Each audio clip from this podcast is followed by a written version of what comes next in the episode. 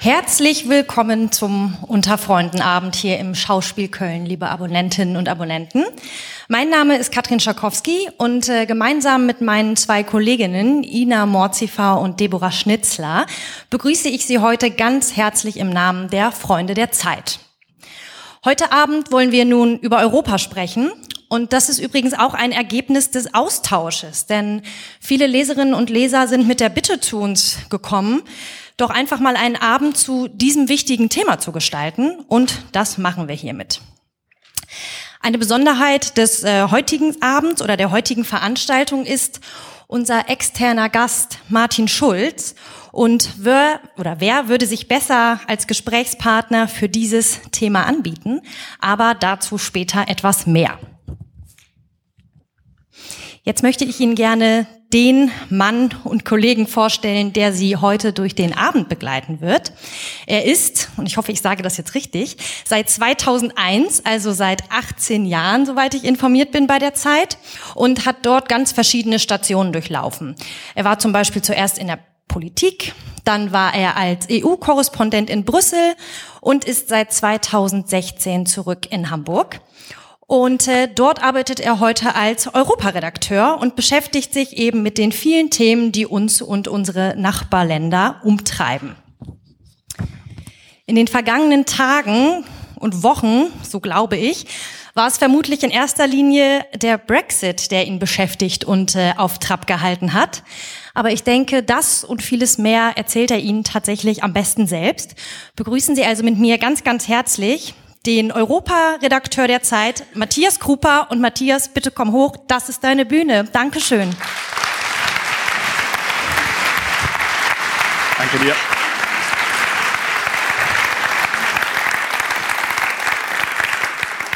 Ja, guten Abend, meine Damen und Herren, verehrte Leserinnen und Leser, liebe Freunde und Freundinnen der Zeit. Ich freue mich sehr, oder wir freuen uns sehr, dass Sie hier so zahlreich erschienen sind. Und ich erspare mir lange Vorreden, äh, weil Sie sicherlich genauso wie ich auf unseren Gast warten. Gestatten Sie mir nur zwei Vorbemerkungen vielleicht. Das eine ist ein Dank an Sie. Der Dank natürlich dass sie der Zeitung, der Zeit, uns verbunden sind, die Treue halten, nicht nur lesen, sondern eben auch heute Abend hier. Vor allem aber an diesem Abend, dass sie so ein großes Interesse tatsächlich am Thema Europa haben. Wir haben die Erfahrung nicht zum ersten Mal gemacht, sondern wir machen sie wiederholt, wenn wir fragen, welches sind die Themen, politischen Themen, die unseren Lesern, die ihnen auf den Nägeln brennen, dann ist es sehr häufig oder dann ist immer sehr weit vorne mit dabei das Thema Europa. Das freut mich selbst ganz äh, besonders, wie Sie sich vorstellen können. Äh, Katrin Schakowski hat es gesagt. Ich habe die letzten Jahre äh, in unterschiedlichen Funktionen, aber im Wesentlichen immer mit der Beobachtung, der Beschreibung, dem Berichten über europäische Politik verbracht. Ich war fünf Jahre Korrespondent in Brüssel. Seit zweieinhalb Jahren bin ich Europaredakteur in Hamburg wieder, aber nach wie vor unterwegs. Und das stimmt, der Brexit äh, hat nicht nur mich, das äh, einer allein kann es nicht mehr, ähm, sondern uns in den letzten Wochen immer wieder beschäftigt. Die Kollegen ähm, machen sich mittlerweile einen Spaß daraus, wenn sie mich morgens fragen oder einen von den zwei, drei Kollegen, die sich damit beschäftigen, fragen, und erklärst du uns jetzt nochmal, hast du es immer noch verstanden? Es wird schwieriger, es zu verstehen. Gestern habe ich mich dann zur Abwechslung trotzdem mit der Präsidentschaftswahl in der Slowakei beschäftigt, aber das nur am Rande. Das eine der Dank. Das zweite vorab ist eine Entschuldigung. Wir haben Ihnen die Möglichkeit gegeben, vorab Fragen, Statements, Wünsche ähm, einzureichen bzw. zu formulieren auf unserer Internetseite in der Community, wie man heute sagt. Und das Ergebnis ist überwältigend gewesen. Die Kolleginnen haben es mir hier zusammengefasst und zusammengeschrieben. Es sind elf eng bedruckte Seiten, auf denen Sie oder in denen Sie Fragen formuliert haben, Bekenntnisse zu Europa abgelegt haben, in denen Sie Anregungen formuliert haben, in denen Sie Zweifel und Kritik formuliert haben. Manche Sachen sind sehr detailliert. Zur Frage des Artenschutzes und der Biodiversität finden sich Fragen. Manche Sachen sind sehr grundsätzlich. Um Ihnen einen kleinen Eindruck zu geben, habe ich mir zwei Fragen markiert. Ähm, vielleicht sind die Fragesteller auch hier anwesend. Das würde mich besonders freuen. Manfred Röhrig hat die Frage formuliert, die man knapper und pointierter nicht formulieren kann, auch als Journalist nicht, ist Europa noch zu retten? Und ähm, unser Leser Frank Müller-Thoma hat es formuliert, sind die Beratungsaufzeichnungspflichten für Aktiengeschäfte mit Privatkunden eher überreglementiert, während die steuergetriebene Verleihung, Darlehensgewährung von Aktien unter Banken, Vermögensverwaltern eher unterreglementiert sind und womöglich nicht in allen EU-Ländern ausreichend staatlich beaufsichtigt, nachdem die Beaufsichtigung durch Aufsichtsräte hier und da offenbar zugänglich ist. Ich lese Ihnen das nicht vor, um mich darüber lustig zu machen, sondern im Gegenteil. Es ist ein großes Privileg, Leser zu haben, die derart informiert und derart kenntnisreich sind. Und trotzdem, deswegen äh, habe ich auf diese elf Seiten verwiesen, muss ich mich vorab entschuldigen. Wir werden nicht alle Fragen an diesem Abend beantworten können. Alleine wenn ich Ihnen die elf Seiten an Fragen vorlesen würde, würden wir wahrscheinlich länger als anderthalb Stunden brauchen. Sondern wir werden versuchen, zwei, drei Schneisen zu schlagen. Wir werden sicherlich hier und da die Aktualität streifen, wobei wir uns nicht nur mit der Aktualität und nicht nur mit der Kommentierung des Tagesgeschäftes aufhalten wollen, sondern versuchen wollen, ein kleines bisschen ein etwas vertiefteres Verständnis dessen, was Europa ist und was es sein kann und sein soll, zu bekommen. Wir haben dafür knapp 90 Minuten Zeit ähm, und äh, werden diese 90 Minuten in zwei Teile, in zwei Heften, wie sich das bei Fußballspielen gehört. Und unser Gast heute war, wie Sie wissen, ein passionierter und ähm, Leistungssportler und Fußballspieler. Äh, wir werden das in zwei Hälften machen. Die erste Hälfte bestreiten wir zwei hier oben zusammen, Martin Schulz und ich. Und die zweite Hälfte bestreiten wir mit Ihnen. Die zweite Hälfte wiederum haben wir versucht, damit es nicht ganz durcheinander geht, in drei thematische Blöcke zu gliedern. Das ist einmal Verteidigung und Sicherheit. Das ist zum zweiten Parlamentswahl, Parlament, Demokratie. Und zum dritten, da sind wir dann bei der Aktualität, Brexit und Folgen. Jetzt bin ich an dem Punkt, wo ich unseren Gast vorstellen äh, darf und vorstellen muss, wobei man muss ihn eigentlich nicht vorstellen. Äh, wir freuen uns sehr, dass wir den sicherlich neben der Kanzlerin, wenn ich die kleine Einschränkung machen darf, bekanntesten und profiliertesten deutschen Europapolitiker der vergangenen zehn vielleicht sogar 20 Jahre heute zu Gast haben. Er war 23 Jahre Mitglied im Europaparlament, acht Jahre Fraktionsvorsitzender der Sozialdemokraten im Europäischen Parlament, also nicht nur der deutschen, sondern der gesamten sozialdemokratischen Fraktion. Fünf Jahre Präsident des Europäischen Parlaments. Er hat später den Karlspreis bekommen und heute auch nicht ganz unwichtig, er war vor fünf Jahren bei der letzten Europawahl zusammen mit Jean-Claude Juncker der erste Spitzenkandidat der europaweit für das Amt des Kommissionspräsidenten kandidiert hat.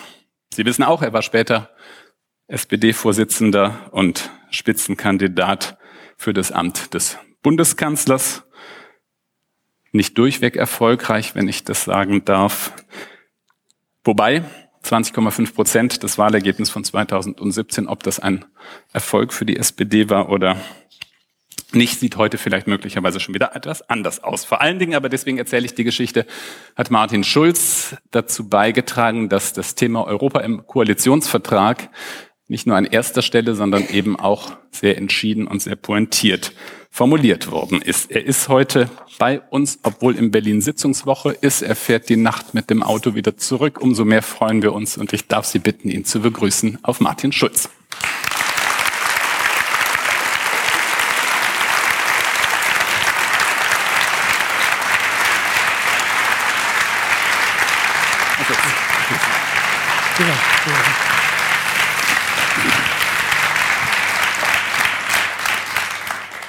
So, da wir hier unter uns sind, schütte ich Ihnen erstmal ein bisschen Wasser ein. So viel Zeit muss sein. Vielen Dank. Sie fahren tatsächlich heute Nacht wieder ja. zurück. Morgen gibt Frau Merkel eine Regierungserklärung ab zum Europäischen Rat und ich rede da für unsere Fraktion. Deshalb äh, es ist mir die Fahrt im Auto wert. Ja. Um, umso schöner, dass Sie, umso schöner, dass Sie hier sind. Wir wollen versuchen, in den nächsten, wie gesagt, knapp 90 Minuten ähm, ich habe es gesagt, ein paar aktuelle Fragen besprechen. Wir wollen natürlich auf die Europawahl vorausblicken, ohne allerdings hier, das ist keine parteipolitische Veranstaltung, wir werden keinen Wahlkampf machen. Ähm, vor allen Dingen wollen wir versuchen, ein bisschen tiefer zu graben. Der Ausgangspunkt ist ja klar. Aus vielen Fragen, auch die wir hier gesammelt haben, unserer Leserinnen und Leser spricht die Unsicherheit, die Frage, wo steht dieses Europa heute, ähm, wohin soll es sich entwickeln, wohin entwickelt es sich, die Krisen der vergangenen Jahre, äh, habe in Brüssel als Korrespondent im Herbst 2011 angefangen und kam mitten in die eskalierende Euro-Krise hinein. Da haben dann später immer gesagt, für einen Journalisten ist schön, weil Krise ist äh, immer gut, aber für Europa war das sicherlich nicht so gut. Trotzdem, die Krisen von der Euro-Krise bis zur Migrationskrise, Ukraine war dazwischen, der Brexit beschäftigt uns bis heute, steht uns allen vor Augen. Das heißt, die allererste Aufgabe ist sicherlich, den Laden zusammenzuhalten. Ich würde sagen, das ist in den vergangenen Jahren so leidlich gelungen. Die Frage, um die es aber jetzt geht, gerade auch mit dem Blick auf eine Europawahl, auf eine neue Legislaturperiode, ist, was kommt jetzt? Wirtschaftsfragen, die Konkurrenz durch China und Trump ist das eine. Großbritannien geht, andere Staaten, insbesondere die Westbalkanstaaten, aber auch die Türkei sind nach wie vor auf dem Sprung oder möglicherweise auf dem Sprung in die Union. Macron hat sehr stark in, seiner, äh, in seinen Vorschlägen das Thema Sicherheit, Verteidigung in den Mittelpunkt gerückt. Ihre Partei, Ihre Parteienfamilie, Sozialdemokraten werben sehr stark für ein sozialeres Europa, für eine soziale Union. Andere Themen, Klima, Umweltschutz sind auf der Tagesordnung. Ich würde Sie mit der ganz einfachen Frage, ähm, mit der ganz einfachen Frage beginnen wollen. Von all dem Genannten oder vielleicht habe ich auch was übersehen. Wenn Sie pointiert sagen sollten, welches ist die wichtigste Aufgabe dieser Europäischen Union für die nächsten fünf Jahre? Welche ist das? Die Konsequenz daraus zu ziehen, dass wir aus einer G7 G20-Struktur, die wir bisher hatten.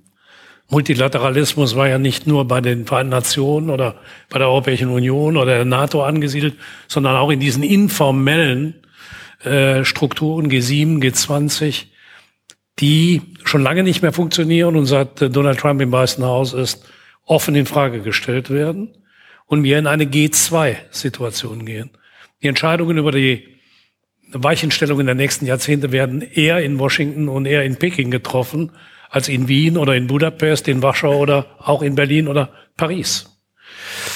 Ähm, und ähm, deshalb glaube ich, dass Macron 100 Prozent recht hat, ähm, wenn er sagt, und man muss sich das genau vor Augen führen, was der Begriff der Souveränität in Frankreich bedeutet. Also nationale Souveränität und Unabhängigkeit der Republik ein französischer Präsident sagt, wir brauchen eine europäische Souveränität, weil wir alleine, obwohl wir ein G7-Staat sind, obwohl wir ein vetoberechtigtes Mitglied des Sicherheitsrates sind, obwohl wir eine Atommacht sind, ist Frankreich in diesem Wettbewerb Peking, Washington alleine keine Größenordnung mehr.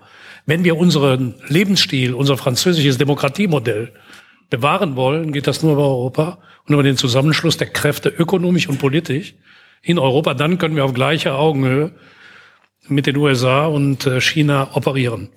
Und äh, das halte ich für die richtige Analyse. Und deshalb glaube ich, dass die politische Stärkung Europas das einzige Modell ist, das unsere auf einer Werte, auf einem Wertekatalog beruhende Demokratiemodell, in dem es auch eine Wirtschaftsdemokratie gibt und nicht im interkontinentalen Wettbewerb der geringste ökonomische Aufwand, der geringste soziale Standard, der geringste Menschenrechtsstandard, der größte Wettbewerbsvorteil ist.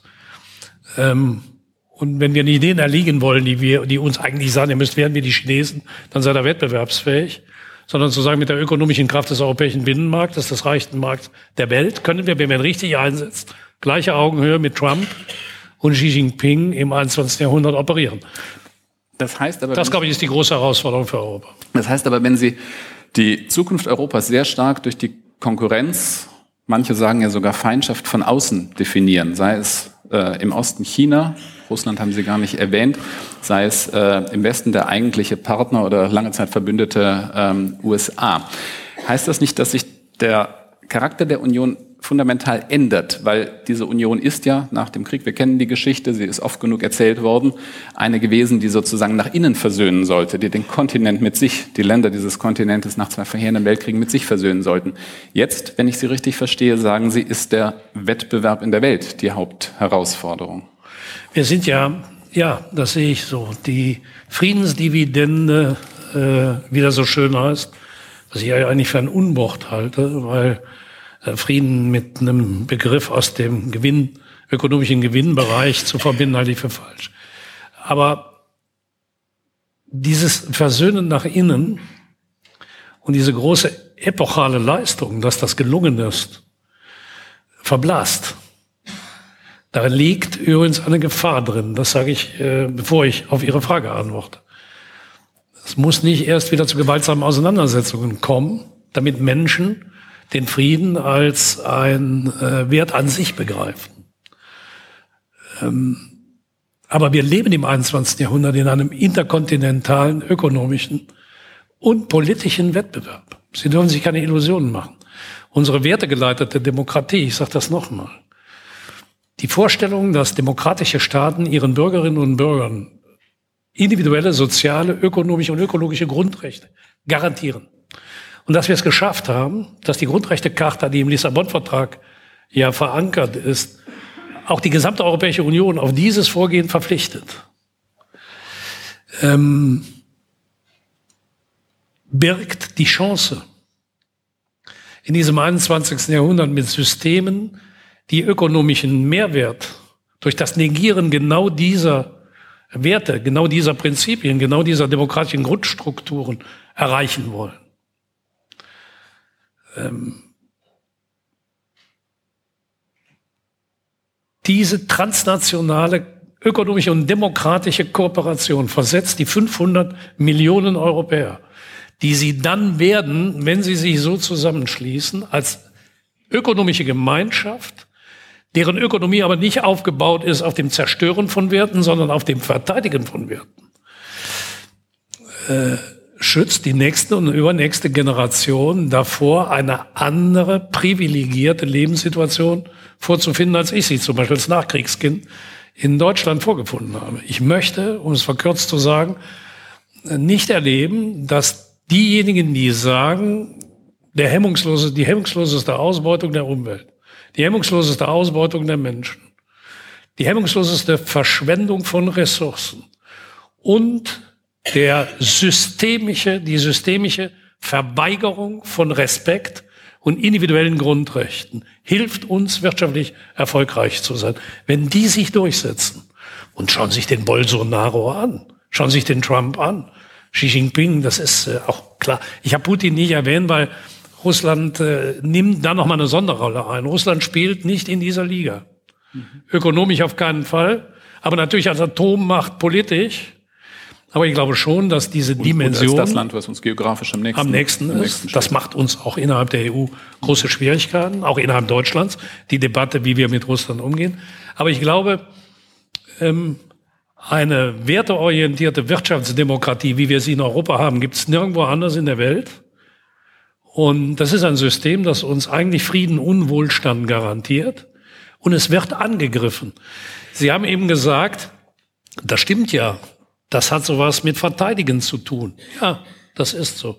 Weil das europäische Gesellschaftsmodell, man müsste ganz provokativ sagen, das 21. Jahrhundert ist kein europäisches Jahrhundert mehr. Mhm.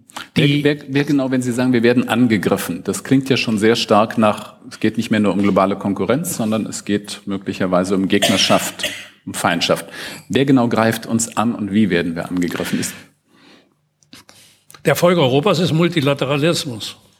Staaten und Völker kooperieren über Grenzen hinweg in der Form, dass sie sich gemeinsame Organe geben, die einen Rahmen bilden, innerhalb dessen sie ihre sehr heterogenen Interessen in einem fairen Prozess ausgleichen können, ohne Konflikt oder Konflikt am Verhandlungstisch äh, und auf, Gegenseite, auf der Basis des gegenseitigen Respekts.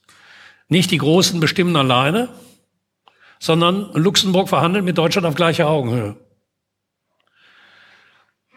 Wenn Sie mir mal Einschieben, einen Einschub gestatten, was das bedeutet. Wir haben eben von meiner Konkurrenz mit Juncker gesprochen. Juncker war 19 Jahre Ministerpräsident in Luxemburg. Ich habe das Privileg gehabt, seinen Vater noch kennenzulernen. Der Vater von Juncker wurde 1940 zwangsweise Soldat der Wehrmacht, weil Hitler erklärt, es gibt keine Luxemburger, das ist ein deutscher Volksstamm, die haben in der Armee zu dienen. Und er wurde 1943 in Stalingrad von den Russen gefangen genommen. Für die war er ein Soldat der Nazi-Armee. Dieser Mann kam nach langjähriger Gefangenschaft 1947 nach Luxemburg zurück, an Leib und Seele verletzt und hat dafür geworben, dass die Deutschen 1950 Mitglied der Europäischen Gemeinschaft für Kohle und Stahl werden konnten, weil er sagte, wir kriegen nur Frieden, wenn das große Deutschland, das kleine Luxemburg im gegenseitigen Respekt das äh, miteinander verhandeln. Das kam von einem, dem kein Respekt entgegengebracht worden war von uns und der sagte, ich respektiere euch aber als Demokratie. Das sind alles Dinge, die werden heute so nach dem Motto, na ja, wie früher, der Opa erzählt wieder von Verdun, abgehandelt.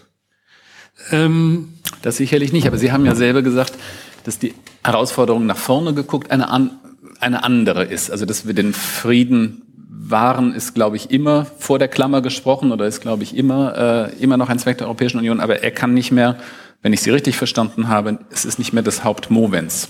Ich bin, so, bin durch meinen Einschub ja. ein bisschen von meinem Weg abgekommen. Dieses Konzept der Staaten und äh, Völker sich gemeinsam entschließen, also Völker sich entschließen, dass ihre Staaten über Grenzen hinweg kooperieren in Organen, die diesen Prozess organisieren sollen, ist der erfolgreichste Prozess multilateraler Art in der Welt. Das ist die EU. So unvollständig sie sein mag und so schwach sie manchmal ist, ist das in meinen Augen eine epochale Errungenschaft des, des 20. Jahrhunderts. Aber dieses Modell wird von Leuten wie Donald Trump in Frage gestellt. Multilateralismus verträgt sich nicht, also gegenseitiger Respekt verträgt sich nicht mit America First. Und ich baue eine Mauer, damit es keine Migration aus Mexiko gibt. Und Mexikaner sind sowieso zweitklassig. Und wer nicht America First, nehmen Sie sich den Herrn Grenell, den Botschafter der USA bei uns, der sich aufführt wie ein Prokonsul.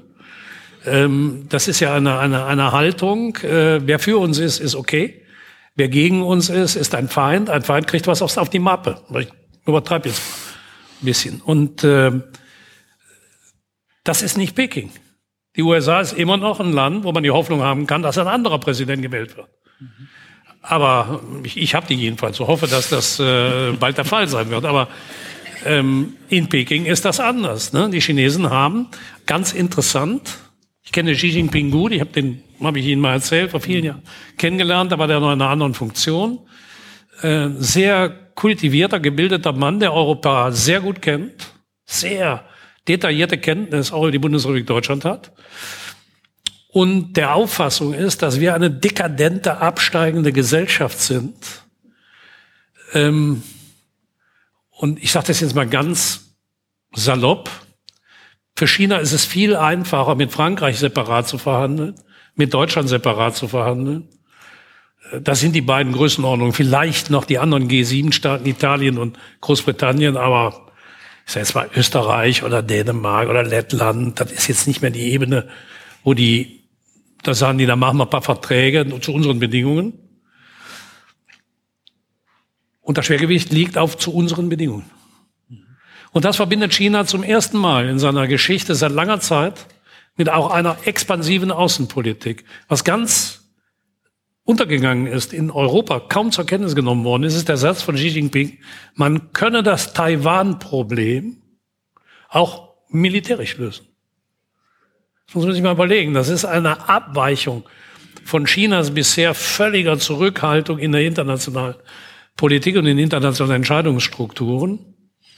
Ähm, deshalb ja, ich glaube, wir werden als Europäer zum Spielball der Interessen von Trump und äh, Xi Jinping oder den Vereinigten Staaten äh, und China, wenn wir uns in unsere Einzelteile zerlegen.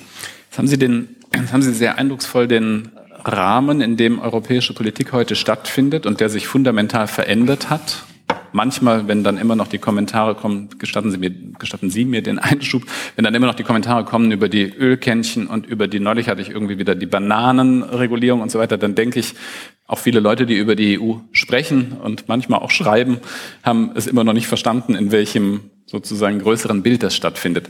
Das Bild haben Sie gezeichnet. Bleiben wir mal bei Konkurrenz und nicht bei Feindschaft. Das Bild der globalen Konkurrenz.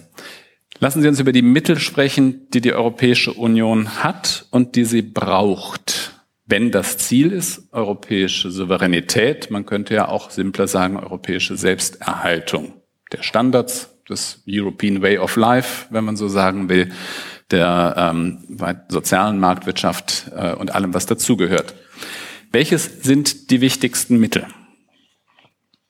Ist das die Wirtschaftspolitik? Ist das eine Armee, die wir brauchen? Ist das, was ist das? Ja, ich glaube, dass der Binnenmarkt äh, der reichste Markt der Welt, auf den die gesamte Welt mit ihren Dienstleistungen und Gütern will, ein ganz wichtiges Instrument ist.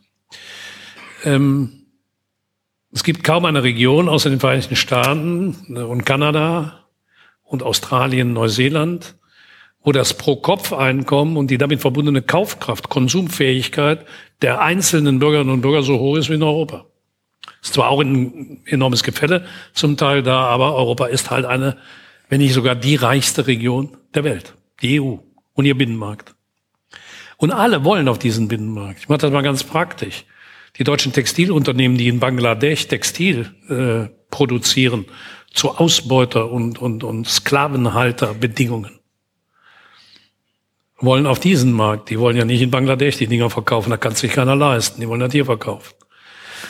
Ähm, und ich bin nochmal eben bei dieser Konkurrenz. Äh, Streikrecht und Mindestlohn, Krankenversicherung, Arbeitslosenversicherung, Acht-Stunden-Tag, Verbot der Kinderarbeit, Folterverbot, keine Todesstrafe, ähm, das Willkürverbot, der Instanzenzug vor Gerichten, Arbeitsgerichten, Arbeitsverfahren, eine Gewerkschaft gibt's alles nicht. Gibt's aber bei uns wie selbstverständlich. Und natürlich produziert man in solchen Regionen billiger. Wenn wir aber im Binnenmarkt jetzt zum Beispiel in einem Handelsabkommen, und ich habe auch in der Zeit viele Artikel gegen Handelsabkommen gelesen, mit einem Handelsabkommen definieren würden, wer auf unseren Markt will, muss Mindeststandards erfüllen, wenn wir den Menschen, die dort ausgebeutet werden, helfen und uns ein Stück gegen unfaire Konkurrenz schützen. Also ich glaube, die Wirtschaftskraft politisch zu nutzen, ist der erste Schritt. Und natürlich, ja, in einer Zeit, in der eine äh, Regierung der Vereinigten Staaten von Amerika die NATO für obsolet erklärt, dass die gesamte Regierung ist, weiß man nicht, aber zumindest der Präsident erklärt, die NATO interessiert mich nicht ähm, in einer Zeit der Aufkündigung des INF-Vertrages, wo also eine erneute Rüstungsspirale droht, ähm, wird die Lage für die Europäische Union extrem schwierig, für die Bundesrepublik Deutschland in besonderer Weise. Sie haben eben gesagt, Russland ist unser nächster Nachbar. Und ähm, die Distanz zwischen Berlin und Moskau ist kürzer als zwischen Moskau und Washington. Das ist so. Und unsere äh, osteuropäischen Nachbarn haben nicht ganz zu Unrecht teilweise Angst vor einer expansiven russischen Politik, einer Wiederherstellung. Das ist ja Putins Traum. Nicht der Sowjetunion, das weiß er, dass das nicht mehr geschehen wird, aber der Einflusssphären der Sowjetunion. Und dann haben natürlich die Balten und die Polen Angst. Und denen natürlich auch in einem Debattenprozess in Europa. Und deshalb ist der zweite Schritt die Einleitung einer europäischen Sicherheitsdebatte zu sagen, aber die, von denen ihr euch den meisten Schutz erhofft, die Regierung der Vereinigten Staaten von Amerika, erklärt gerade das Verteidigungsbündnis für obsolet. Mhm. Deshalb ist es sicher sinnvoll, und da hat der Macron ja hundertprozentig recht, wenn wir äh, eine europäische Sicherheitsarchitektur diskutieren und damit auch wieder eine Verbindung äh, positiver Art zwischen unseren osteuropäischen Nachbarn und uns herstellen, in der Bundesrepublik Deutschland auch in meiner eigenen Partei ganz stark, muss man natürlich auch sagen, dass wenn du so argumentierst, innerhalb von fünf Minuten einer kommt, der das als Militarisierungsdebatte bezeichnet, was ein völliger Unsinn ist. Also die Aufgabe des, des Parlamentsvorbehaltes, zum Beispiel beim Einsatz der Bundeswehr im Rahmen einer europäischen Streitmacht. Warum eigentlich? Den Parlamentsvorbehalt haben wir auch in der NATO. Warum soll der in einer europäischen äh Streitmacht aufgegeben werden? Wer auf Dauer sich in der Sicherheitsarchitektur Europas nicht den Prärogativen der Vereinigten Staaten von Amerika unterwerfen will, und vielleicht darf ich nochmal daran erinnern, dass es nicht nur Trump war, sondern auch äh, äh, Barack Obama, der sich selbst als pazifischen Präsidenten und die USA als eine Pacific Nation bezeichnet hat. Wer sich nicht dauerhaft diesen Prärogativen unterwerfen will, wird eine europäische Außen- und Sicherheitspolitik eigener Art entwickeln müssen. Also ich glaube, das sind die beiden Hauptinstrumente. Wir kommen auf, wir kommen auf den zweiten Punkt, äh, die Verteidigungsfrage im sicherheitspolitischen, militärischen Sinne, ähm, gleich nochmal äh, in einem der Blöcke in der zweiten, im zweiten Teil zurück. Deswegen äh, gehe ich hier nicht drauf ein. Ich würde Sie, ich würde Ihnen gerne, Sie gerne nach einem Eindruck oder einer Beobachtung, einer Analyse, die mir selber in den Jahren, die ich in Brüssel verbracht habe, gekommen ist, fragen. Mein Eindruck war, dass die Euro-Krise so etwas, ich habe, glaube ich, mal es genannt und geschrieben, die Geburtsstunde der europäischen Innenpolitik war. Wir haben plötzlich gemerkt, wie eng wir zusammengerückt sind und wie das eine mit dem anderen zusammenhängt und welche Auswirkungen eine Wahl in einem der benachbarten Länder oder in Griechenland plötzlich auf, äh, auf uns hat. Und dann kam die Ukraine, äh, die Ukraine-Krise, in die die EU, glaube ich, mit einer Naivität, die ich ihr gar nicht vorwerfen möchte, sondern mit einer äh, großen Portion Naivität hineingestolpert ist, nämlich nicht realisierend, dass äh, man da plötzlich Partnerschaftsabkommen, Wirtschaftsabkommen ähm, macht mit einem Land, was eben von Putin zur eigenen Einflusssphäre äh, oder aus Moskauer Sicht zur eigenen Einflusssphäre gehört. Man hat also plötzlich ein Gefühl dafür bekommen, dass man nicht nur ein Wirtschaftsraum, sondern auch ein geopolitischer, ein geopolitischer Raum ist rückblickend könnte man sagen, mit allen Erweiterungsrunden hat die EU natürlich immer auch eine geopolitische Komponente gehabt oder hat Geopolitik gemacht. Sie ist sich dessen aber, korrigieren Sie mich, nie richtig bewusst geworden. Dann kam die Flüchtlingskrise und wir haben wieder über Grenzen gesprochen, wir haben wieder über geopolitische Fragen gesprochen, ähm, in diesem Fall im humanitären ähm, Gewande ist falsch, also sozusagen mit in humanitärer Perspektive. Kann man sagen, dass in den letzten Jahren die EU im Grunde genommen Außenpolitik, Geopolitik entdeckt hat und überhaupt eine Vorstellung erstmal bekommen hat für die eigene, sozusagen, äh, für das eigene Sujet? War das die Geburtsstunde einer europäischen Geopolitik, Außenpolitik?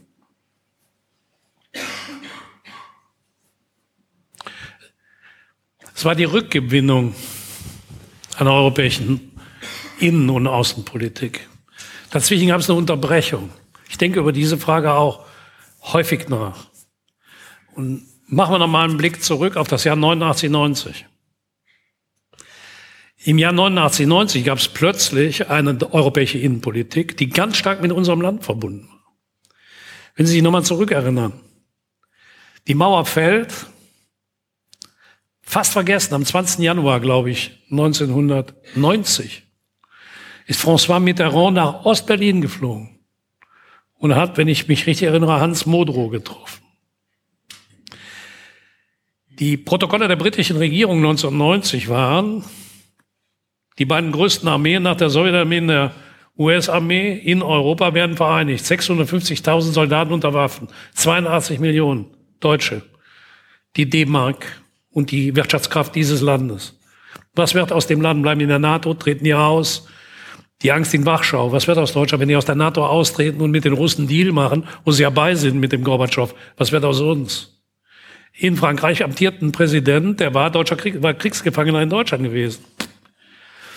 Kohl war, äh, wie ich finde, Willy Brandt und Kohl waren in dieser Zeit die beiden, die europäische Innenpolitik betrieben, indem sie denen die Angst nahmen, als sie sagten, Nee, es wird keinen deutschen Sonderweg mehr geben. Die deutsche Einheit ist ein Schritt hin zu einer vertieften europäischen Einheit. Bei 1990 und 92 haben wir den Maastrichter Vertrag unterschrieben. Mit allem, was die vier Grundfreiheiten des Maastrichter Vertrages und die äh, Aufgabe der D-Mark als Währung und die Einbettung der Bundesrepublik Deutschland mit ihrer ökonomischen in einen Währungsverbund.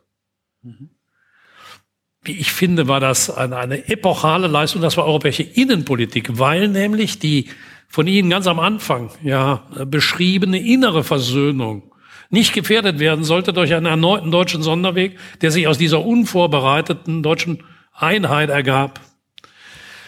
Ähm, das ist eine gewisse Zeit lang auch weitergetrieben worden und irgendwann Ende der 90er, Anfang der Nullerjahre unterbrochen worden durch den enormen ökonomischen Boom, den es in dieser Zeit gegeben hat. Eine der Persönlichkeiten, die ähm, das ganz stark vorangetrieben hat, war Tony Blair. Cool Britannia. Ende der Geschichte. Es geht nicht mehr um die Systemfrage, sondern nur noch um die gerechte Verteilung von Mehrwerten innerhalb des Systems. Waren auch deutsche Sozialdemokraten dran beteiligt an dieser äh, Denke. It's uh, the economy stupid. Bill Clinton.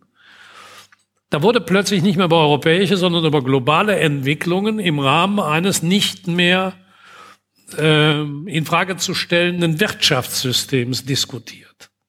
Mit allen Schäden, die das später ausgelöst hat. In dieser Zeit ist ganz merkwürdigerweise eine Art von Globalisierungsschub gekommen, der nach meiner Einschätzung äh, einen Prozess gestoppt hat. Diesen Integrationsprozess auch in Europa, den ich eben beschrieben habe, der zu Maastricht führte, der zu Nizza führte, der zum Verfassungsvertrag führte. Es waren ja Schritte, einer nach dem anderen, um das zu erreichen, was Kohl dem Maastrichter Vertrag mit der Währungsunion hinzufügen wollte, die politische Union. Das diskutieren wir die ganze Zeit darüber, dass die fehlt. Wir haben eine Wirtschafts- und Währungsunion geschaffen, den politischen Rahmen dafür nicht. Und als er endlich geschaffen werden sollte, weil alle sahen, so funktioniert das nicht ohne die politischen Rahmen, war aber die Globalisierungsangst schon so groß, dass in einem Land wie Frankreich oder in den Niederlanden der Verfassungsvertrag abgelehnt worden ist. Und dann kam es zu einer Zäsur, einer eine Art der Stagnation, der Euroskepsis, verstärkt durch diese Finanzkrise. Cool Britannia, its economy stupid. Völlige Freiheit. Es geht nicht mehr um die Systemfrage. Es geht nur noch darum, die Effekte im neuen Finanzsystem gerecht zu verteilen. Alle damit verbunden Spekulationsblasen, die platzten. Und äh, Sie haben eben beschrieben, Sie waren in dieser Zeit in Brüssel. Ich auch. Und alle damit verbundenen Schäden für das Image der Europäischen Union.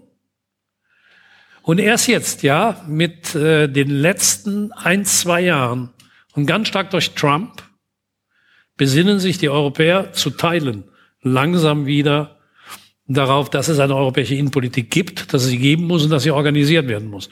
Wenn ich sage zu teilen, dann seit 2005 ist auch der Block der Gegner, die sagen, in der globalisierten Welt ist nicht die Antwort mehr Europa, sondern Renationalisierung stärker geworden. Und deshalb glaube ich, dass wir jetzt allmählich in eine Entscheidungsphase eintreten. Das haben Sie in Großbritannien gesehen. Völker haften am Ende für ihre Politiker. Politiker haften aber auch für ihre Völker, wie man bei Theresa May gerade sehen kann. Und ist ja interessant, dass diejenigen, die die Volkssouveränität propagieren, dann, wenn die Volkssouveränität etwas anrichtet, was fatal für die Menschen ist, sie aus dem Staub machen. Ähm, deshalb, ja, ich glaube, wir sind wieder in einer Phase, wo europäische Innenpolitik sichtbarer und notwendiger als notwendiger erkannt wird. Aber das ist nicht zum ersten Mal so. Wie gesagt, es gab mal eine Phase von richtig beschleunigter europäischer Integration in den 90er Jahren. Dann eine Phase von Stoppen dieser Integration und Globalisierungs-Euphorik mit allen damit verbundenen Krisen. Und jetzt gibt's wieder den, wie ich glaube, Rückgewinn der Erkenntnis, dass wir eine Debatte über eine europäische Innenpolitik brauchen, ohne die es eine europäische Außenpolitik gar nicht geben kann. Lassen Sie mich noch, bevor wir dann ins Gespräch mit unseren Leserinnen und Lesern, mit Ihnen äh, gehen, lassen Sie mich eine abschließende Frage in dieser Runde noch stellen. Zu der Innen- wie Außendimension gehören die verschiedenen Erweiterungen und auch hier in den Fragen, die vorab formuliert worden sind, aber auch in vielen Gesprächen, Sie werden das genauso kennen, taucht ja immer wieder die Frage nach der Größe der Europäischen Union auf. Erste Frage, sind 28, demnächst vielleicht nur noch 27 nicht schon zu viel? Gegenfrage lautet, auf wen wollten wir eigentlich verzichten? Und Sie lachen, Ihnen fallen welche ein. Äh, wenn Ihnen auch jemand einfällt, sagen Sie, sagen, sagen Sie es. Ähm, und die zweite Frage, brauchen wir tatsächlich noch mehr? Es laufen Beitrittsverhandlungen, beziehungsweise mit der Türkei sind sie eingefroren, aber formal ist es ein Beitrittskandidat. Intensiver verhandelt oder ernsthafter verhandelt wird mit den Ländern oder einigen Ländern des Westbalkans. Ähm, Serbien hat jüngst erst den Kandidatenstatus bekommen. Ist eine Europäische Union mit, überschlagen was, 30, 35 Mitgliedern noch steuerbar? Nicht mit den Instrumenten, die wir heute haben. Ich ähm, habe eben auf den Verfassungsvertrag verwiesen. Wir waren uns alle darüber im Klaren, dass eine 25er-Union, um die ging es damals, mit den Nizza-Kriterien nicht steuerbar war. Dann kam der Verfassungsvertrag und das wesentliche Element, das äh, in den Lissabonner Vertrag gerettet worden ist aus dem Verfassungsvertrag, war die Mehrheitsentscheidung. Wenn Sie so viele Staaten um den Tisch rumsitzen haben, Sie müssen irgendwann zum Ergebnis kommen, Dann muss auch mal mit Mehrheit entschieden werden. Die Grundvoraussetzung dafür ist, dass man einen präzisen Kompetenzkatalog hat. In welchen Domänen darf mit Mehrheit entschieden werden? Weil es nicht die nationalstaatliche Souveränität in Stücke haut. Und in welchen Bereichen muss es einen Souveränitätsvorbehalt jedes einzelnen Landes geben? Die haben wir die Kompetenzordnung. Was wir erlebt haben, ist, äh, zwei Regierungen haben eine Mehrheitsentscheidung in einer vitalen Frage ignoriert. Wir haben über die Verteilung von Migranten in Europa mit Mehrheit entschieden. Ungarn hat vor dem Europäischen Gerichtshof gegen das Verfahren geklagt und verloren, was auch erwartbar war. Der EuGH hat das Verfahren als völlig rechtmäßig anerkannt. Und anschließend hat der ungarische Ministerpräsident, übrigens auch wie die polnische Premierministerin, gesagt, ist mir egal, ich führe das nicht aus. Wir haben zum ersten Mal eine Situation, wo wir in der Gemeinschaft sind, äh, wo zwei Mitgliedstaaten ein Kernelement der Funktionalität der Gemeinschaft einfach in Frage stellen und ignorieren. Und ähm, dann muss man sich die Frage stellen, ob diese Gemeinschaft so noch funktionieren kann. Das ist ein Element. Vielleicht mal am Rande. Nach den Kriterien, die da beschlossen worden sind, hätte Ungarn 1290 Flüchtlinge aufnehmen müssen. 1290, das hat er als ein Diktat aus Brüssel bezeichnet, dieser Mensch. Ähm, und über die polnische Regierung und Herrn Kaczynski will ich mich jetzt nicht äußern, weil das soll ja ein friedlicher Abend bleiben. Aber ähm, die ähm, Union, in der Mitglieder, zum Beispiel Polen, auf der einen Seite der größte Nettoempfänger aus dem EU-Haushalt ist. Polen bekommt jedes Jahr 10 Milliarden netto aus dem EU-Haushalt sagt aber, wir nehmen keine Flüchtlinge auf. Ähm, und das ungestraft tun kann, die gelangt an ihre Grenzen. Deshalb ist die Antwort auf die Frage mit diesem Instrumentenkast nein. Das, he das heißt aber, umgedreht, solange der Instrumentenkasten nicht verändert ist, ich stelle jetzt nicht, damit wir noch zu anderen Fragen kommen, stelle nicht die Frage, wie man den Instrumentenkasten verändern kann. Darüber werden wir vielleicht, äh, vielleicht kommen da ja Nachfragen nach. Aber ähm, solange der Instrumentenkasten nicht verändert ist, Verstehe ich Sie richtig? Können wir keine weiteren Mitglieder aufnehmen? Ich halte das für unmöglich. Ich sehe die laufenden Beitrittsverhandlungen. Ich sehe aber nicht, wie wir, äh, bedenken Sie, Sie brauchen für jeden Beitritt Einstimmigkeit. Es wird Länder geben, auch das wäre eine neue Dimension, die gegen Beitritte stimmen werden. Also die Türkei wird sicher nicht beitritt, beitreten können, weil es in mindestens Österreich und den Niederlanden Volksabstimmungen geben wird, haben die Regierungen dort sich zu verpflichtet. Und wie die ausgehen werden, können wir uns in etwa ausrechnen. Ähm, ich, wir haben da oft drüber gesprochen. Sie kennen meinen Zorn darüber. Ich habe den Staats- und Regierungschefs in vielen, vielen Sitzungen als Präsident des Europäischen Parlaments gesagt, die Heuchelei, die ihr hier betreibt, die ist unerträglich. Ihr gaukelt diesen, der türkischen Regierung vor, Sie hätte eine reale Chance. Und das haben sie auch gemacht zu Zeiten, als der Erdogan noch auf einem ganz anderen Trip war. Erdogan war in seinen ersten beiden Wahlperioden als Ministerpräsident ein großer Reformator. So, war auch nicht ehrlich gemeint, der Erdogan ist ein großer Reformator, wenn es ihm nützt. Und wenn es ihm nicht nützt, ist er ein groß, großer autoritärer Herrscher. Oder groß lasse ich mal weg, aber äh, autoritärer Herrscher. Aber damals war die Türkei auf einem sehr proeuropäischen Weg.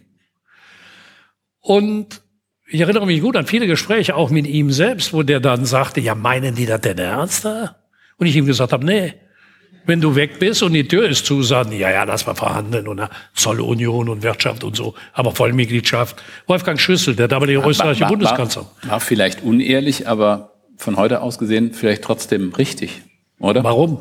Na, hätten wir ihn jetzt drinne, hätten wir nicht nur Orban. Hätten Sie Orban in Potenz, ja, Orban in Potenz. wenn er jetzt drin wäre. Ja.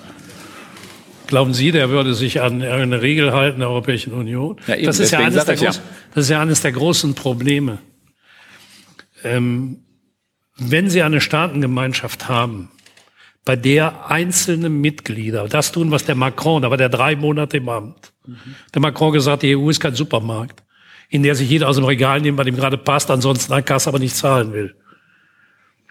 Ähm, die Auffälligkeit dabei ist die, in Ungarn ist das ideologisch bedingt. Der Orban hat ein anderes Weltbild.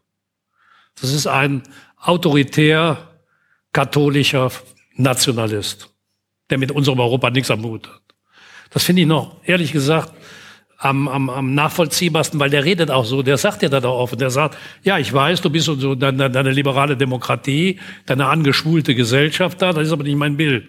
Große, starke Männer, Wladimir Putin, weißer Schimmel, nackter Oberkörper, Kalaschnikow. So. Das ist, das ist der Bolsonaro, die denken so. Ja, das ist nicht mein Weltbild. Und das ist nicht meine Europa, aber der ist wenigstens ehrlich. Der sagt das so. Ich versuche mir gerade den Orban auf dem Schimmel vorzustellen, aber lieber nicht. Also, worauf ich raus will, ist Folgendes. Die stellen unsere Wertegemeinschaft offen in Frage. Und diese Wertegemeinschaft hat Verfahren eingeleitet. Muss man mal zur Verteidigung der Kommission, sonst war ja nicht Frau Merkel und auch nicht der Herr Macron oder der Herr Zapatero oder wer auch immer, der da hingegangen wäre und gesagt hätte, jetzt macht mal. Da halten die sich aber vornehm zurück. Das war die Kommission, war Franz Timmermans, der gesagt hat, nee, wir machen jetzt Artikel 7, war das Europaparlament.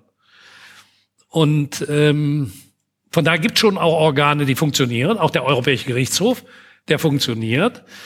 Aber ähm, irgendwann werden die Staats- und Regierungschefs die Konsequenz ziehen müssen. Und auffällig ist, Polen hat ein anderes Motiv. Bei Polen ist die Mitgliedschaft stark ökonomisch geprägt, aus den ökonomischen Vorteilen. Ähm, die sind in Ungarn geringer haben auch Vorteile, aber das ist jetzt nicht die Dimension Polens. Aber beide Länder haben ja was gemeinsam, sie gehören nicht zum Euro. Und deshalb glaube ich, dass die Vertiefung der Europäischen Union auch über die Eurozone laufen muss, weil man kann sich jetzt diese Späßchen noch erlauben, dann bei ideologischen Debatten mit dem Orban zu führen über die Sinnfälligkeit der liberalen oder illiberalen Gesellschaft. Aber wenn es um den Euro geht, dann können sich 19 Mitgliedstaaten nicht zu einer gemeinsamen Währung geben, sich aber eine ruinöse Steuerkonkurrenz untereinander liefern, als Beispiel. Deshalb glaube ich, äh, dass Macron auch da recht hat. Und Sie merken ja, ich hatte Ihnen, das haben Sie ja eben auch freundlicherweise gesagt, ich hatte die große Hoffnung, dass wir mit unserem Koalitionsvertrag, dessen Überschrift ein neuer Aufbruch für Europa lautet und nicht äh, Stagnation in den deutsch-französischen Beziehungen, hatte den, äh, die große Hoffnung, dass die Bundesrepublik Deutschland jetzt endlich mal antwortet man muss ja nicht einer Meinung sein, kannst ja sagen, nee, wir wollen keine Verteidigungsunion oder wir machen keinen Finanzminister, aber wenigstens muss man dem mal was sagen. Ähm, und äh, ja, darüber werde ich morgen im Bundestag reden. Gut.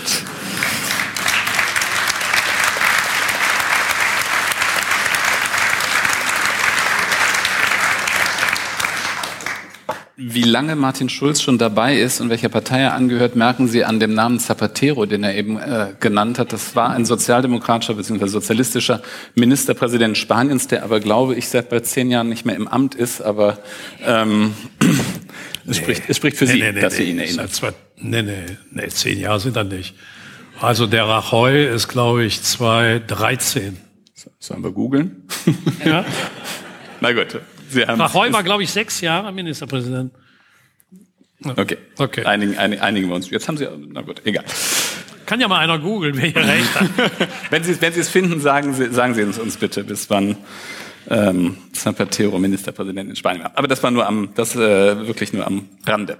So, wir wollen mit Ihnen ins Gespräch kommen, beziehungsweise wir wollen Ihnen die Möglichkeit geben, sich zu beteiligen. Ich habe es gesagt, wir haben versucht, und nochmal mit der Bitte um Verständnis, äh, weil sonst zerfleddert uns der Arm, wir haben es versucht, äh, in drei Themenblöcke ein bisschen zu gliedern und wollen Ihnen am Anfang jedes Themenblocks eine Frage stellen und Sie haben auf Ihren Sitzen, wollen Ihre Meinung wissen, erstmal bevor Sie Fragen stellen.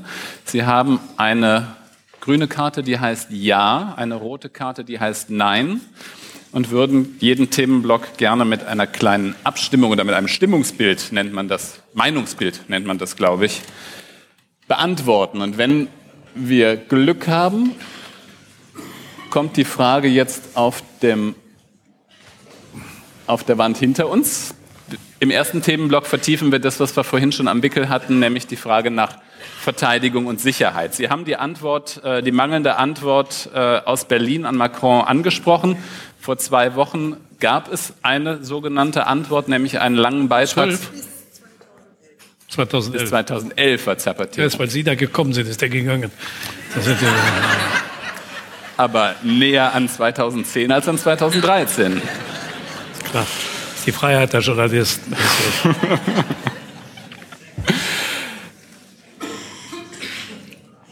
Erste Frage, Sicherheit und Verteidigung. Ach so, ich war in der, ich war in der Passage, die Antwort aus Berlin. Es gab eine, Sie haben das in den Nachrichten verfolgt, es gab eine sogenannte äh, Antwort, sage ich vorweg. Äh, die neue CDU-Parteivorsitzende Annegret Kamp-Karrenbauer hat einen langen Namensartikel geschrieben in der Welt am Sonntag vor 14 Tagen und hat sich bemüht, ihre Position namens der Partei, nicht namens der Regierung, namens der Partei zu formulieren. Zu diesen Fragen gehörte die Unterstützung Macrons in der, in der Perspektive, die Sie eben auch aufgemacht haben, dass Europa mehr für seine Sicherheit und Verteidigung tun muss. Und sie hat das in, das, äh, in die Forderung nach einem eigenen europäischen Flugzeugträger gebündelt. Deswegen würden wir Ihnen gerne die Frage stellen.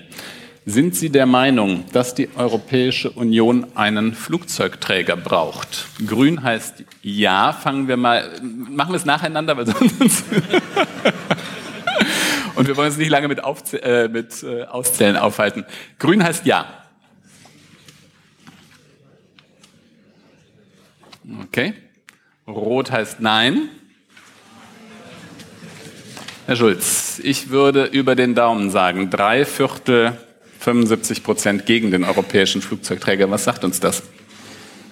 Das ist eine Schnapsidee.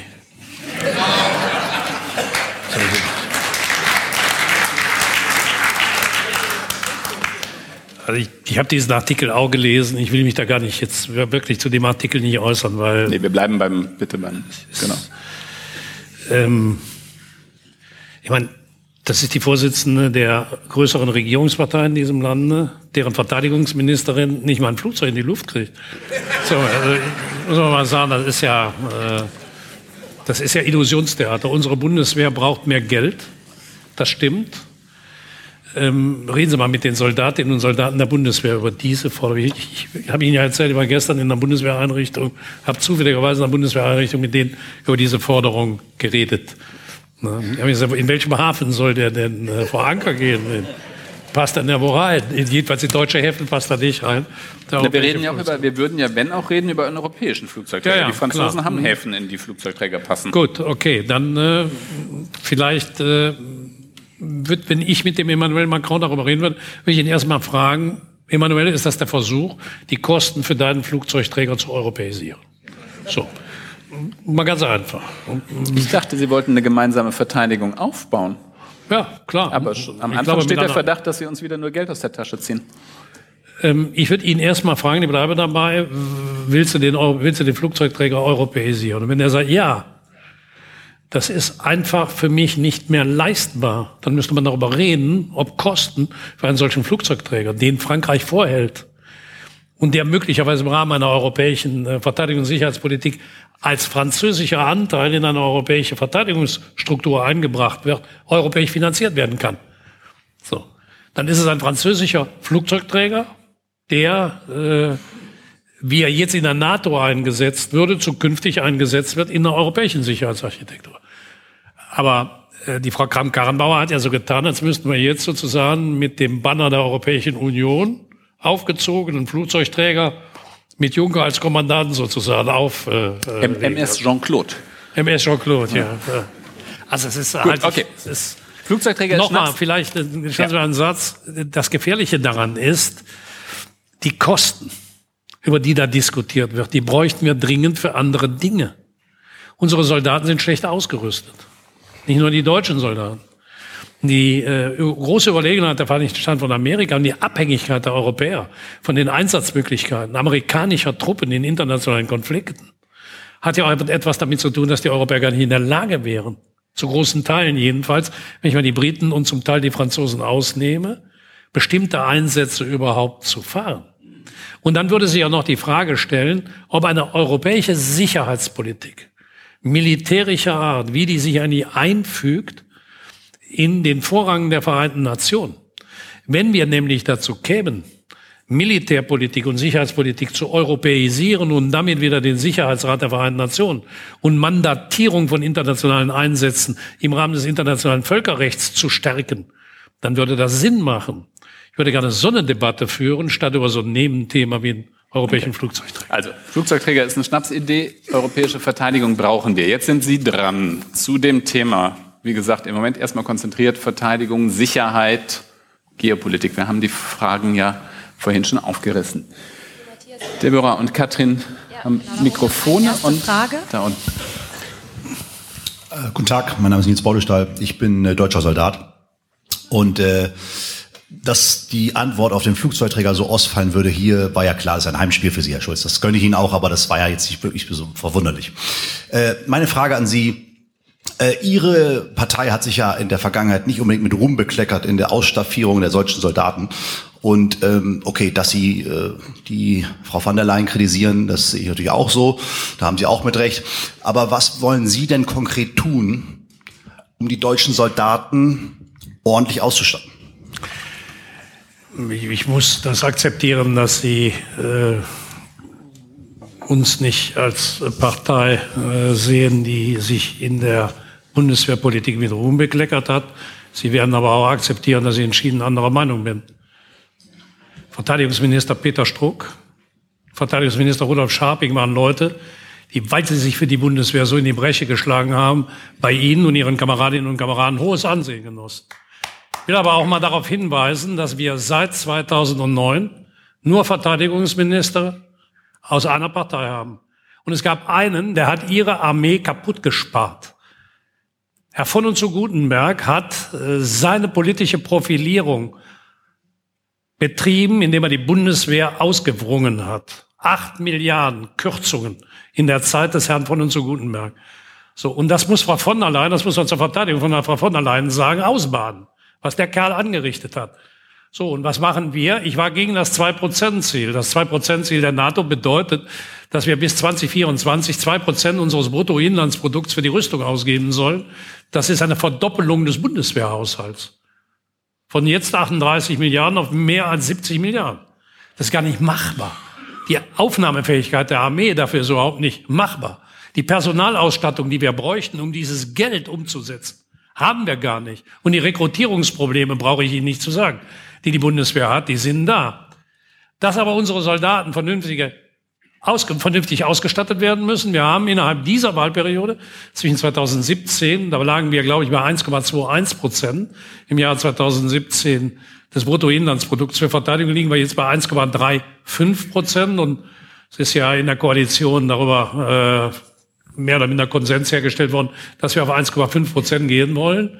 Also mit uns als Sozialdemokraten wird die Bundeswehr richtig ordentlich wieder ausgestattet. Deshalb seien Sie mir nicht böse, bin ich anderer Meinung als Sie. Gut, gibt es weitere Fragen zu dem? Ja, ist aber schon interessant, dass Sie als Soldat mich fragen, fragen Sie doch mal die Frau von der Leyen. So, ich habe hier eine Frage, ich gebe das Mikro eben durch. Herr Meichensberger. Herr Schulz, Sie haben es völlig zu Recht oder korrekt beschrieben, die Sicherheitssituation, die sich für Europa demnächst ergeben wird. Deswegen mal ein bisschen konkreter gefragt. Die Bundeswehr hat heute 170.000 Mann. Das ist im Prinzip im globalen Maßstab eine Zwergarmee, die dazu noch unter dem Problem leidet, dass sie sehr dürftig ausgestattet ist. Und äh, man muss jetzt, wenn man vorwärts denkt, doch mal die Frage stellen, wie groß könnte so eine Armee denn sein? Also haben Sie irgendeine Vorstellung, was die Bundeswehr in Zukunft sein soll? Jenseits eines völlig lächerlichen Flugzeugträgers, weil das kriegen wir technisch ja gar nicht gestemmt. Das wird so ein Berliner Airport, ne? Aber soll das 300.000 Mann sein, 350.000 sowas, was wir mal hatten als Armee, als wir noch einen Kalten Krieg hatten? Und ja, in welche Richtung sollte das dann gehen, wenn wir uns selber verteidigen müssen und wenn die, Amis, die Amerikaner hier nicht mehr sind? Danke, danke, danke Ihnen. Ja, ähm, ich kann Ihnen, äh, das muss ich eingestehen, keine genauen Ziffern sagen über die größten Notwendigkeiten der Bundeswehr, wenn sie Teil einer europäischen Armee wäre. Das ist äh, objektiv zu früh. Aber dass die Bundeswehr mit 170.000 Soldaten bei einer Europäisierung der Verteidigungspolitik da muss man mal konkretisieren, was wir damit meinen. Ist das eine Europäisierung des europäischen Teils der NATO? Oder ist es ohne die NATO eine eigene europäische Sicherheitsstruktur?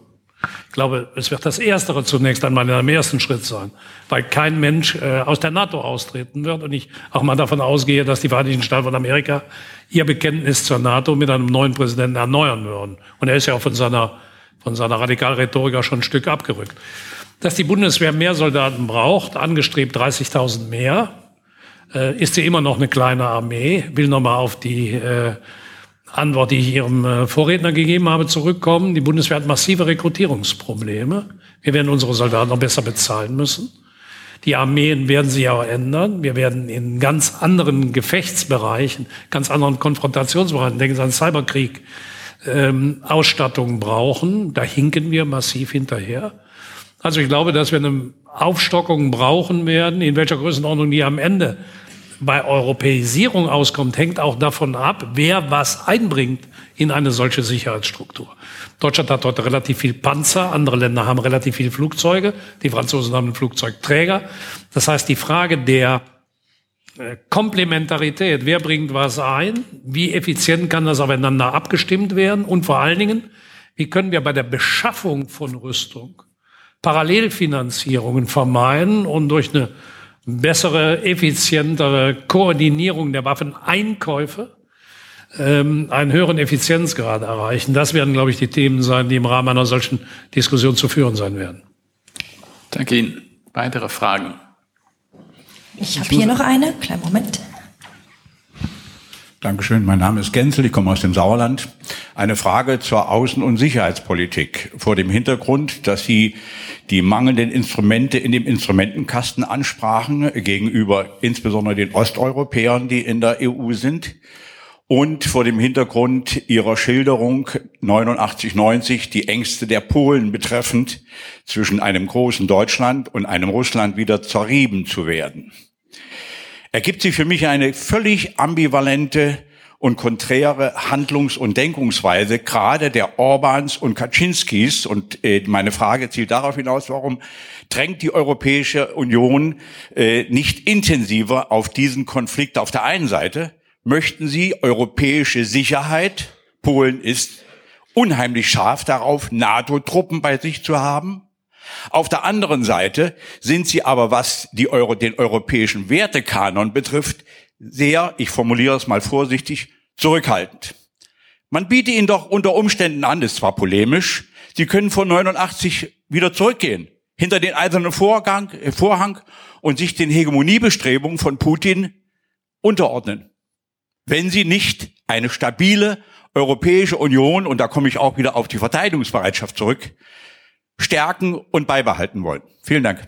Lassen Sie mich nur die eine Ergänzung machen. Polen gehört zu den wenigen Ländern der Europäischen Union, die das 2-Prozent-Ziel der NATO, wenn wir es denn für vernünftig halten, erfüllen.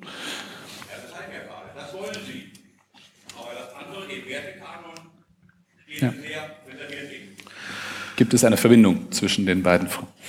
Wir haben ja eben schon mal über die Frage diskutiert, ähm, wäre eine gemeinsame Sicherheitspolitik, in der der Vorrang beim Aufbau europäischer Truppen eine, Euro, eine Armee der Europäer, es wird ja keine europäische Armee geben, die die Armee eines Staates wäre, sondern eine Art europäisierte, auch militärische Verteidigungsgemeinschaft. Es könnte eine Chance sein, Länder, die ein großes Sicherheitsbedürfnis haben, mit dem Angebot zu konfrontieren. Ähm, Solidarität ist keine äh, Rosinenpickerei, sondern ein Grundprinzip. Und wenn wir solidarisch sind, ihr mit uns bei unseren Wertefragen, bei unserer Flüchtlingspolitik, bei der Wirtschaftspolitik, dann sind wir auch solidarisch, solidarisch mit euch bei der Sicherheitspolitik. Das ist ja das, die Macron-Denke. So die Richtung will er ja. Das halte ich für einen diskutierenswerten Punkt. Ähm, ich halte es umso mehr für diskutierenswert, als man äh, damit auch eine Voraussetzung schafft, dass Europa selbst ganz unabhängig von den Überlegungen der Vereinigten Staaten von Amerika über die Frage der atomaren Rüstung in Europa mit Russland reden kann. Wir haben das ja in den 70er Jahren mal erlebt, dass im Rahmen einer Konferenz für Sicherheit und Zusammenarbeit in Europa mit der Sowjetunion über Rüstungsbegrenzung verhandelt werden konnte. Was mit der Sowjetunion möglich war, wird mit der Russischen Föderation meiner Meinung nach möglich sein.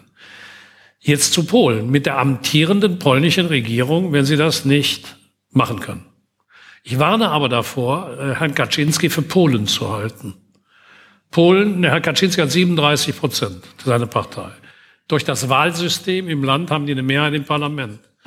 Wenn Sie sich mal die Bilder nach der Ermordung des Bürgermeisters in Danzig angeschaut haben, sehen Sie, dass es in Polen eine, eine große Opposition gibt, die proeuropäisch ist. Die jungen Polinnen und Polen sind enthusiastische Proeuropäer.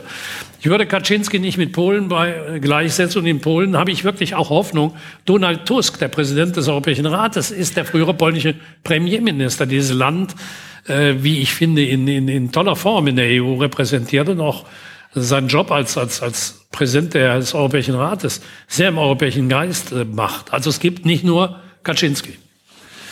Danke Ihnen. Ich würde zum zweiten Themenblock übergehen, sonst äh, gehen wir nachher schon in die Nachspielzeit. Zweiter Themenblock ist äh, Parlament, Parlamentswahl. Äh, es steht Ihnen und uns vor Augen. Am 26. Mai wird ein neues Europaparlament gewählt. Und wir wüssten gerne von Ihnen, Rot heißt Nein, Grün heißt Ja. Verstehen Sie eigentlich, was das Europaparlament macht? Grün heißt Ja. Sie dürfen ehrlich, Sie dürfen ehrlich antworten. Eieiei, alles Zeitleser. Alles Zeitleser.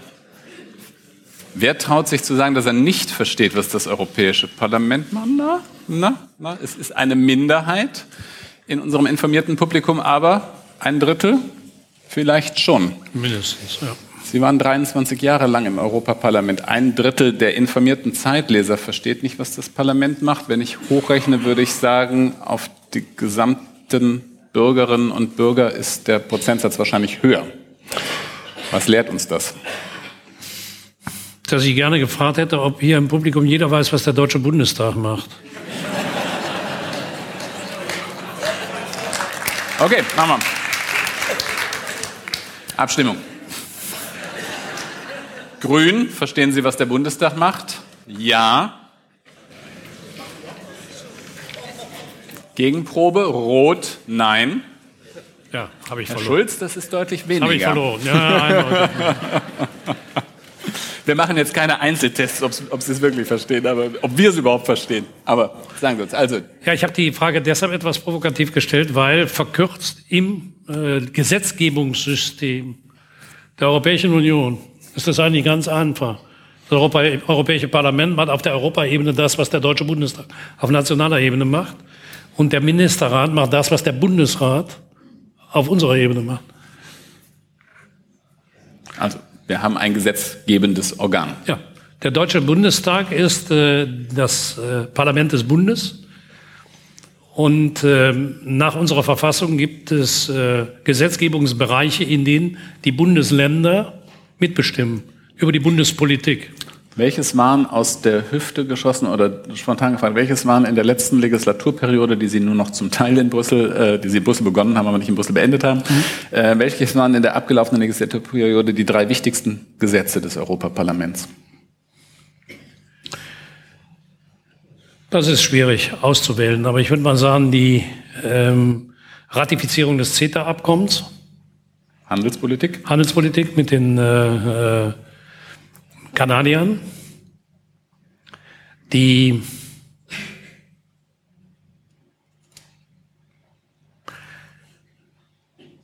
ich schwanke hin und her zwischen zwei Dingen. Ich glaube, dass die jetzt äh, laufende Debatte, äh, die Abstimmungen über die Urheberrechtsschutzfragen, Sie sehen ja diese Debatte über die Uploadfilter, ein ganz zentrales Thema waren und ähm, ein bisschen untergegangen ähm, in der öffentlichen Wahrnehmung die Freihandelsabkommen mit den südostasiatischen Staaten, die für die Ökonomie Europas, so gerade der Bundesrepublik Deutschland, von extremer Bedeutung waren. Ähm, das Europäische Parlament hat äh, in dieser Wahlperiode, äh, deshalb haben Sie auch ein bisschen an meiner Zögerlichkeit äh, gemerkt, weniger Gesetzgebungsverfahren durchgeführt als in der Wahlperiode zuvor. Ähm, ich glaube, das äh, lag daran, dass die ähm, Kommission ähm, unter dem Druck der Mitgliedstaaten sehr zurückhaltend geblieben ist bei Initiativen äh, zur Gesetzgebung. Die Mitgliedstaaten haben schon enormen Druck ausgeübt auf die äh, Kommission von ihrem Initiativrecht nicht so intensiv Gebrauch zu machen wie früher. Ähm, es gibt aber ein Gesetzgebungsverfahren, über das wir eben schon mal geredet haben, das mir, äh, das ich für eines der wichtigsten gehalten habe, aber das gescheitert ist. Und äh, wo wir an die Grenze der Sinnhaftigkeit gekommen sind, das ist das Gesetzgebungsverfahren über die Verteilung von Flüchtlingen in der Europäischen Union. Also die Richtlinie über die Flüchtlingsverteilung, ähm, die mit überwältigender Mehrheit sowohl im Europaparlament als auch im Ministerrat angenommen worden ist und von einer ganzen Reihe der Mitgliedstaaten schlicht und ergreifend nicht durchgeführt worden ist. Fragen. Das, das war vielleicht das politischste äh, Prozedere, aber die beiden anderen waren weniger äh, öffentlich wahrnehmbar, aber äh, von enormer wirtschaftlicher Bedeutung. Fragen zum Parlament, zur Demokratie, zur Parlamentswahl möglicherweise hier vorne. Ja, kleinen Moment, ich komme mit dem Mikro. Dankeschön. Herr, hallo, Herr Schulz. Äh, Christian Skrupa, mein Name. Ähm, es wird oft ähm, über ein mögliches Demokratiedefizit auch des Europäischen Parlaments gesprochen und es gibt auch mal wieder Vorschläge, wie man eventuell das Wahlrecht anpassen könnte, europäische Listen, um auch eine, eine wirklich europäische Wahl, europäische demokratische Wahl äh, möglich zu machen. Ich persönlich halte zum Beispiel es für schade, dass ich nicht theoretisch auch ähm, andere nun ja, also auch Parteien, die vielleicht in anderen Ländern deutlich stärker aktiv sind, zu unterstützen mit meiner Stimme. Welche Reformen halten Sie für notwendig, um auch ähm, ja, das Parlament zu stärken diesbezüglich? Erstens, ich bin für transnationale Listen. Ich halte das für einen sehr richtigen Ansatz. Zweitens, ähm, ich glaube, dass die Europawahlen personalisiert werden müssen. Viel stärker für die Wählerinnen und Wähler erkennbar sein, wen sie da eigentlich wählen. Es wäre auch über transnationale Listen ein Stück mehr erreichbar. Ich habe mir ja was äh, darauf zugute gehalten, dass wir, Sie sprachen darüber, mit diesem sogenannten Spitzenkandidatenprozess einen, eine Vertragsänderung ohne formelles Verfahren durchgeführt haben. Das Europäische Parlament sagt, wer der nächste Kommissionspräsident ist, bestimmen wir. Weil er muss sich hier in diesem Parlament eine Mehrheit suchen. Und ohne parlamentarische Mehrheit kann das nicht werden. Würde bei den Europawahlen, wenn wir das richtig konsequent durchführen, es zu personalisiertem Wettbewerb um die Spitzenposition zu machen. Ähm, das ist übrigens einer der entscheidenden Unterschiede zwischen dem Deutschen Bundestag und dem Europäischen Parlament und auch einer der großen Lasten in der Europapolitik. Wenn Sie bei einer Bundestagswahl die Leute auf der Straße fragen, äh, gehst du zur Wahl zum Deutschen Bundestag und wen wählst du? Dann sagen die Leute, ja klar, gehe ich da hin, ich wähle die Merkel oder den Schulz. Das hat ja keiner, ja, ich will jetzt äh, oder ich wähle keinen von beiden, sondern Man, FDP. Manche wählen der FDP. SPD. Ja, oder, der, oder die Grünen. also, äh, die Personalisierung mobilisiert, weil viele, viele Menschen, die jetzt nicht jeden Tag die Zeit lesen und ein bisschen politikferner sind, über diese Personalisierung ähm, es einfacher haben, ihre Entscheidung zu treffen. Und zu guter Letzt, ähm, die Europäische Union hat eine mächtige Exekutive. Die Kommission ist ein richtig mächtiger Club. Die haben richtig was zu sagen. Die Bundesregierung auch. Aber die Bundesregierung ist integral dem Deutschen Bundestag verantwortlich. Und die Bürgerinnen und Bürger wissen das auch. Und die Regierung Chevin weiß das auch. Und wir haben in Europa einen Zustand, wo exekutive Macht zugleich legislative Befugnisse hat das ist für sich, für sich genommen schon Fremdkörper in der parlamentarischen Demokratie. Und gleichzeitig ist diese exekutive Macht nicht eins zu eins einer frei gewählten Körperschaft verantwortlich. Das muss sich ändern. Deshalb plädiere ich immer für eine europäische Regierung. Ich plädiere für einen Kompetenzkatalog, wo wir klar umreißen, was darf die EU und was darf sie nicht. Aber für das, was sie darf und das, was sie tun muss, braucht sie Organe, mit denen die Bürgerinnen und Bürger was anfangen können. Nehmen Sie mal als Beispiel die Landwirtschaftspolitik. Wir haben keine nationale Landwirtschaftspolitik mehr in Europa. Wenn es einen Bereich gibt, der völlig harmonisiert, das ist die Agrarpolitik. Und das meiste Geld im EU-Haushalt fließt in die Agrarpolitik. Und das ist abschließende Kompetenz von Brüssel.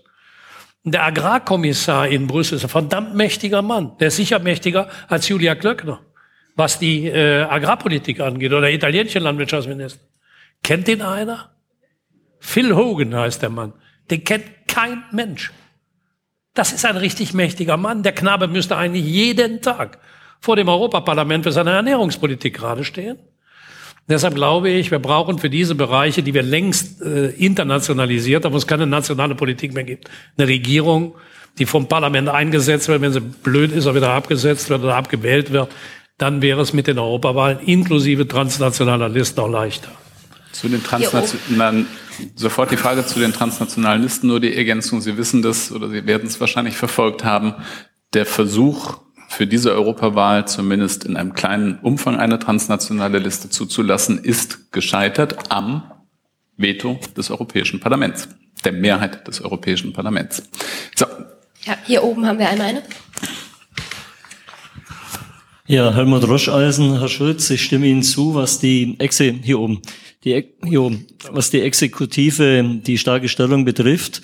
Ich habe aber ein ganz anderes Problem im Europäischen Parlament mit der EU generell, nämlich, dass viele Dinge, die die Bevölkerung in Europa tatsächlich berühren, und das ist jetzt, glaube ich, nicht in erster Linie die Situation des Militärischen, ähm, das ist viel zu übergewichtig und unter Sicherheit verstehe ich auch was anderes wie nur Militär, sondern das sind Themen wie Sie haben es am Eingangs erwähnt, Ausbeutung von Mensch und Natur, Klimakatastrophe, die auf uns zukommt, die soziale Not in Europa, die Ungleichheit. Da gibt's jetzt ein wunderschönes Instrument und das finde ich eine große Leistung, dass das Europäische Parlament es geschaffen hat, die Europäische Bürgerinitiative. Ein Instrument zusätzlich zu den Wahlmöglichkeiten, die gerade angesprochen wurden, dass nämlich eine Million Unterschriften notwendig sind in mehreren EU-Mitgliedstaaten, um ein Thema auf die, überhaupt auf die Agenda zu setzen. Und Sie haben, Herr Schulz, sicherlich äh, die sehr hoffnungsfrohen Demonstrationen, zunehmenden Demonstrationen während der Schulzeit von Kindern verfolgt, die der Politik die Leviten lesen, gerade im Bereich der Klima, des, des Versagens in der Klimapolitik. Deswegen äh, denke ich, dass Sie dieses Thema sehr viel mehr betonen sollten, wie immer nur die wirtschaftliche Verflechtungen, die Sie heute wieder in den Vordergrund gestellt haben, weil wir Bürger oder viele Bürger in Europa wollen nicht ein Europa der Konzerne, sondern wir wollen ein Europa, das die Interessen der Bürger vertritt. Und da zählt der Klimaschutz in allererster Linie. Und wenn da jetzt nicht bald was passiert, dann äh, weiß ich nicht, was da noch geschehen muss. Das sind Themen und diese, wie gesagt, diese Europäische Bürgerinitiative ist ein tolles Instrument, was das Parlament geschaffen hat und das ist viel zu wenig in der Bevölkerung bekannt, dass man nicht nur zur Wahl gehen kann, sondern darüber hinaus auch die Möglichkeit hat, Themen auf die Agenda zu bringen. Danke Ihnen. Im Grunde, wenn ich es gerade noch strukturieren darf, im Grunde genommen zwei Fragen. Einmal nach, der, nach dem äh, Nutzen des, der Bürgerinitiative und das andere die Frage, brauchen wir mehr Klimaschutzpolitik in der Europäischen Union? Bürgerinitiative brauche ich, glaube ich, nichts mehr zu, zu sagen. Da bin ich Ihrer Meinung. Äh, ja, klar brauchen wir mehr Klimaschutz. Aber jetzt muss ich mal eins sagen. Ähm, Klimawandelfragen und die Bekämpfung des Klimawandels eine globale Frage, in der wir mehr Europa brauchen. Wenn es eine Institution gibt, die dafür kämpft, dann ist es das Europäische Parlament. Keine anderen Institutionen in Straßburg als der in Straßburg. Also ich habe in meiner Unterschrift äh, mit einer vorgezogenen Ratifizierung im Europaparlament des Pariser Klimaschutzabkommens hatten wir äh, die notwendigen 17 Staaten, um das äh, Abkommen bei den Vereinten Nationen einzureichen und vorzeitig in Kraft setzen zu können. Was mich an der Debatte über die Schülerproteste so aufregt, ist was ganz anderes. Da wird über die Frage diskutiert, ob die nicht besser zum Unterricht gingen, statt über die Frage zu diskutieren, dass da meine Generation äh, richtig Angst um die Zukunft des eigenen Lebens und der Leben ihrer Kinder haben. Ich finde, meine Generation müsste äh, eigentlich mit denen demonstrieren gehen, denn äh, das, das befremdet mich wirklich, dass äh, da nicht äh, eine Debatte geführt wird, dass wir eigentlich dankbar sein müssten, dass die sich so engagieren. Ich bin allerdings ähm, ähm, bisschen traurig, weil es mir nicht gelungen ist, Ihnen offensichtlich klarzumachen, was ich eben mit der Wirtschaftskraft sagen wollte. Ähm, ich äh, definiere nicht die Europäische Union als eine Wirtschaftsmacht, sondern ich definiere die Wirtschaftskraft der Europäischen Union als ein Instrument, andere Regionen dieser Erde zu zwingen, Standards einzuhalten, die wir einhalten. Ich habe eben gesagt, wenn die hemmungslose Ausbeutung der natürlichen Lebensgrundlagen ein Wettbewerbsvorteil sind, dann dürfen Güter, die auf dieser Grundlage produziert werden, nicht nach Europa eingeführt werden. Sehen Sie mal, wenn der wenn die Europäische Union ein Freihandelsabkommen mit Brasilien hätte, könnten wir in einem solchen Freihandelsabkommen dem Herrn Bolsonaro sagen, Regenwaldhölzer, die du abholst, die nicht kompatibel sind mit, und das ist nicht kompatibel mit den Klimazielen, werden in den Binnenmarkt der Europäischen Union nicht eingeführt. So, ich glaube, dass man also äh, nicht die Europäische Union primär als Wirtschaftsmacht definiert, sondern die Wirtschaftskraft der Europäischen Union als ein Schutzschild gegen einen Wettbewerb, dem wir ausgesetzt sind, der weder auf Menschenrechte noch auf ökologische Rechte Rücksicht nimmt.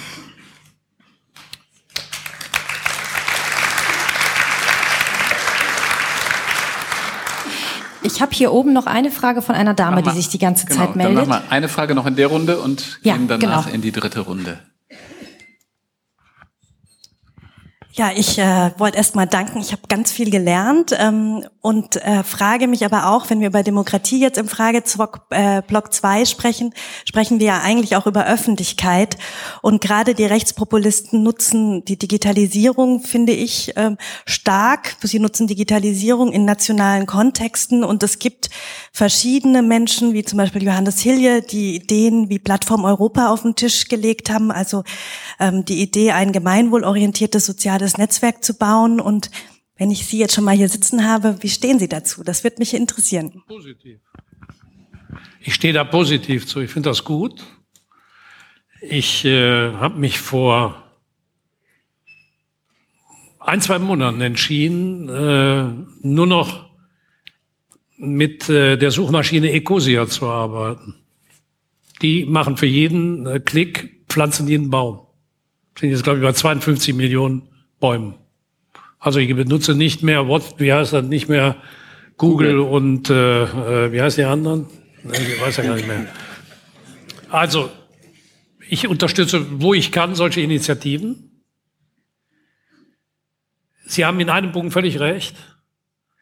Wenn es eine Parallele zwischen der Weimarer Republik und unserer Zeit jetzt gibt, dann ist es die, dass die Nazis eine hochmoderne Partei in der Nutzung von Massenkommunikationsmitteln waren. Ich habe mir vor ein paar Monaten noch mal eine Biografie von Josef Goebbels, äh, die ein bedeutender Historiker Peter Longerich verfasst hat, zu Gemüte geführt. Es wäre erschreckend. Im Deutschen Bundestag hören wir jeden Tag ähm, mit anschließender Resonanz in den äh, Resonanzräumen reden, bei denen es drei Schlüsselbegriffe gibt. Es wird immer mit drei Schlüsselbegriffen operiert. Das ist systemisch. Ich nehme an, dass die AfD das ähm, ihren Leuten vorgibt. Sie können, können Sie die Uhr nachstellen. Migrant, rot-grün versifft, Lügenpresse.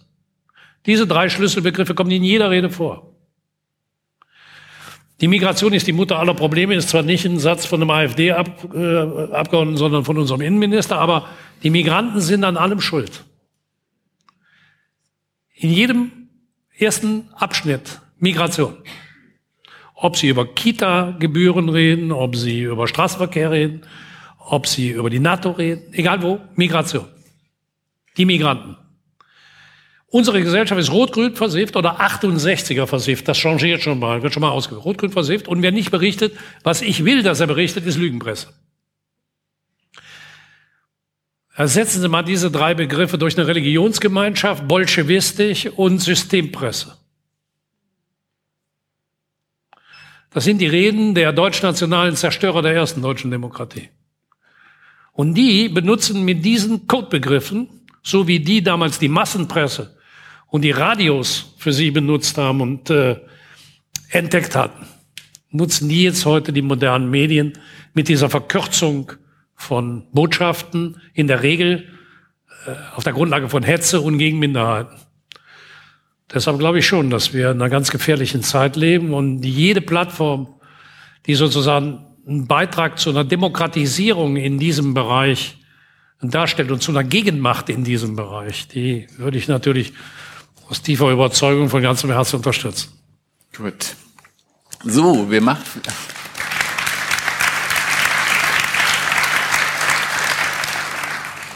Wir versuchen jetzt ein letztes Ding der Unmöglichkeit, nämlich eine knackige Schlussrunde zu einem ausufernden Thema.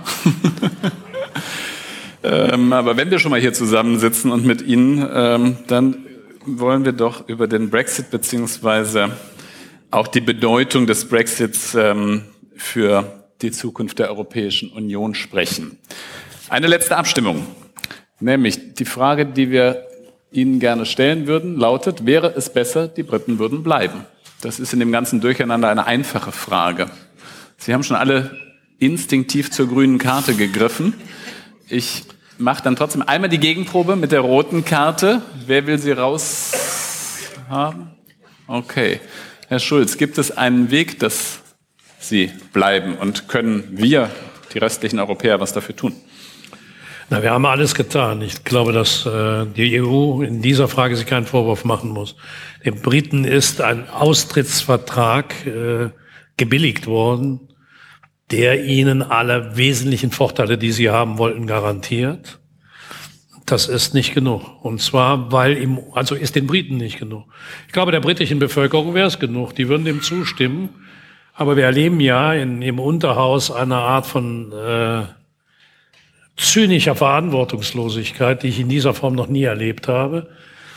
Das erinnert ja wirklich schon fast an, an, an, an, an, an finstere Zeiten. Sie haben ein Parlament, in dem es immer nur negative Mehrheiten gibt. Es gibt keine Mehrheit für irgendeinen konstruktiven Vorschlag. Immer nur eine Mehrheit für irgendetwas, was nicht geht. Und das Parlament muss dafür keine Verantwortung übernehmen, sondern die Regierung.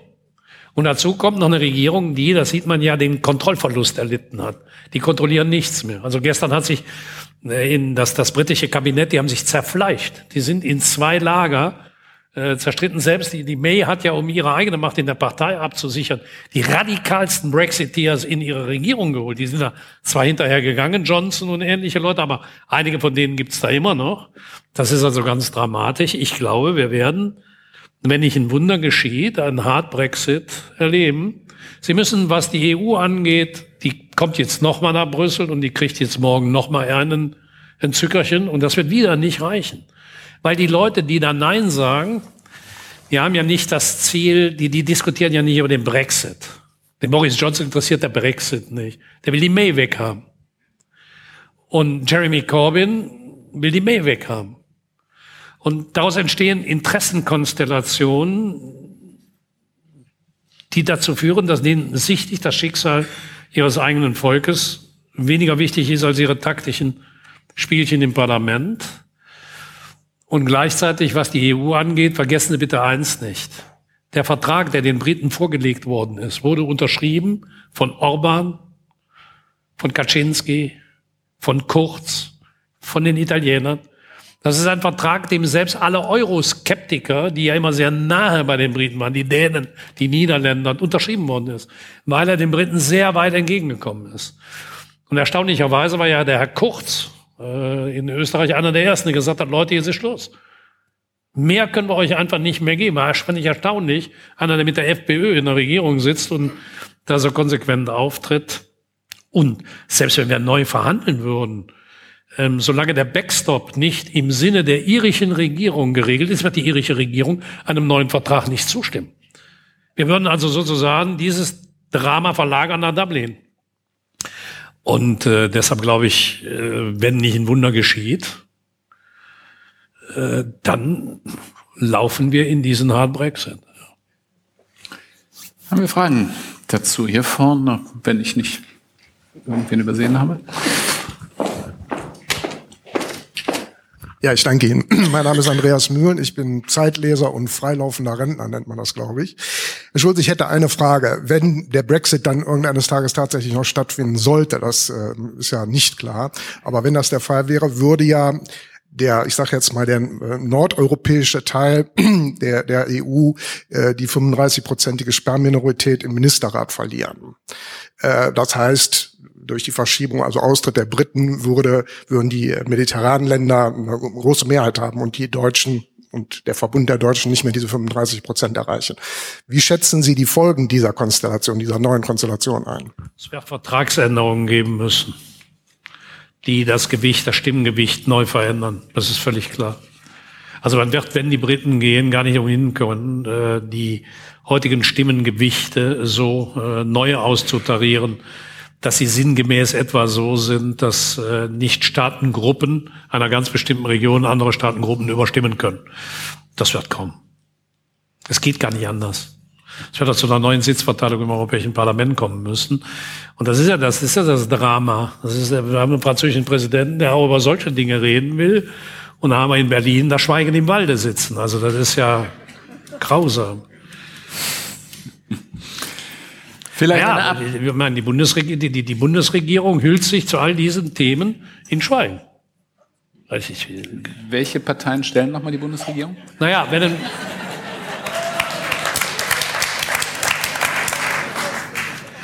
Also, wenn ich von der Bundesregierung rede, dann rede ich als Parlamentarier von der gesamten Regierung.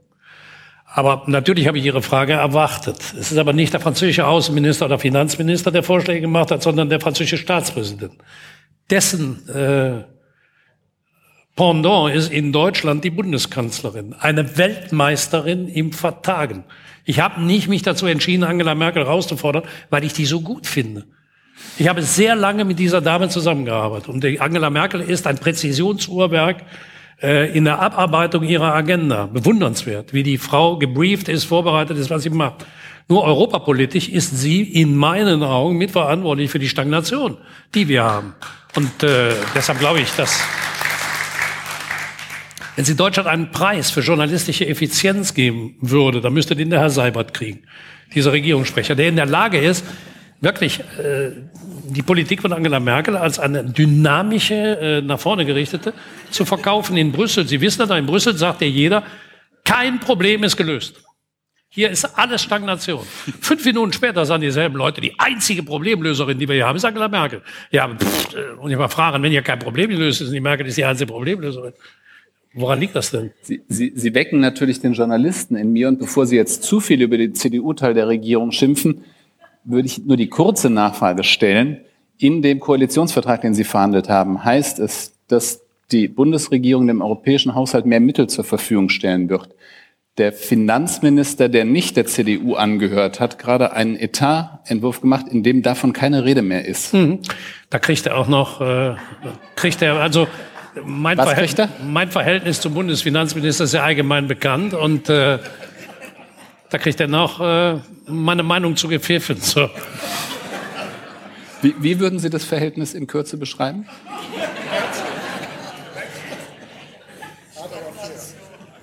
Nächste Frage. Okay.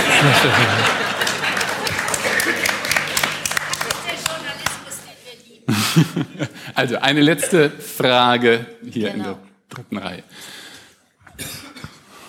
Helga Hermanns ist mein Name. Ich habe eine Frage zu äh, Forschungspolitik.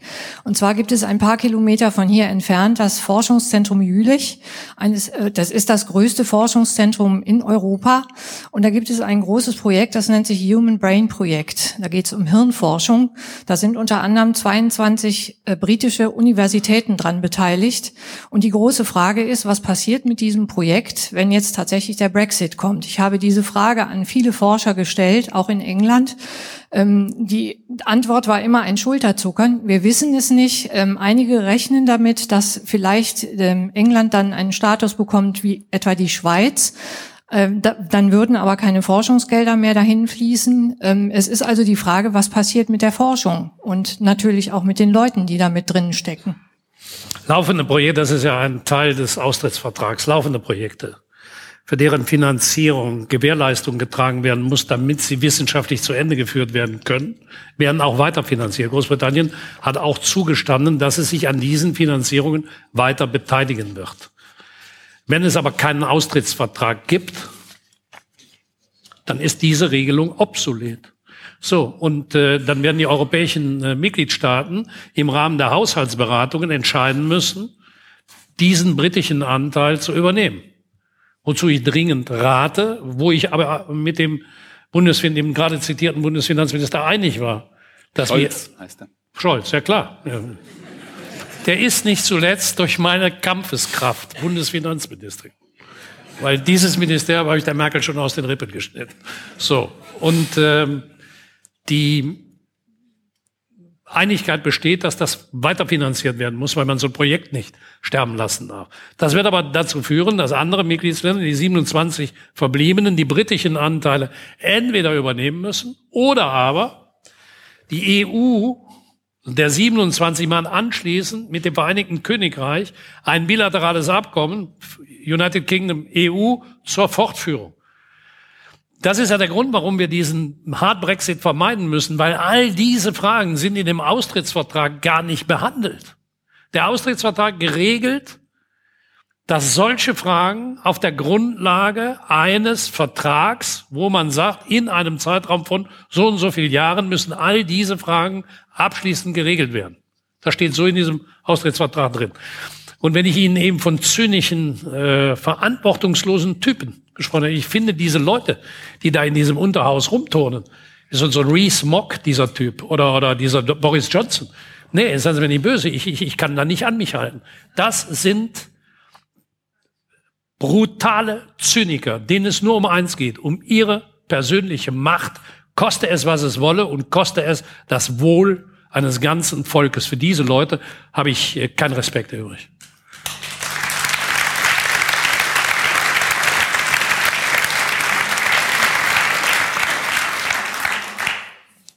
Herr Schulz, wir sind ähm, längst nicht am Ende mit dem Thema, aber äh, fast am Ende mit dem Abend.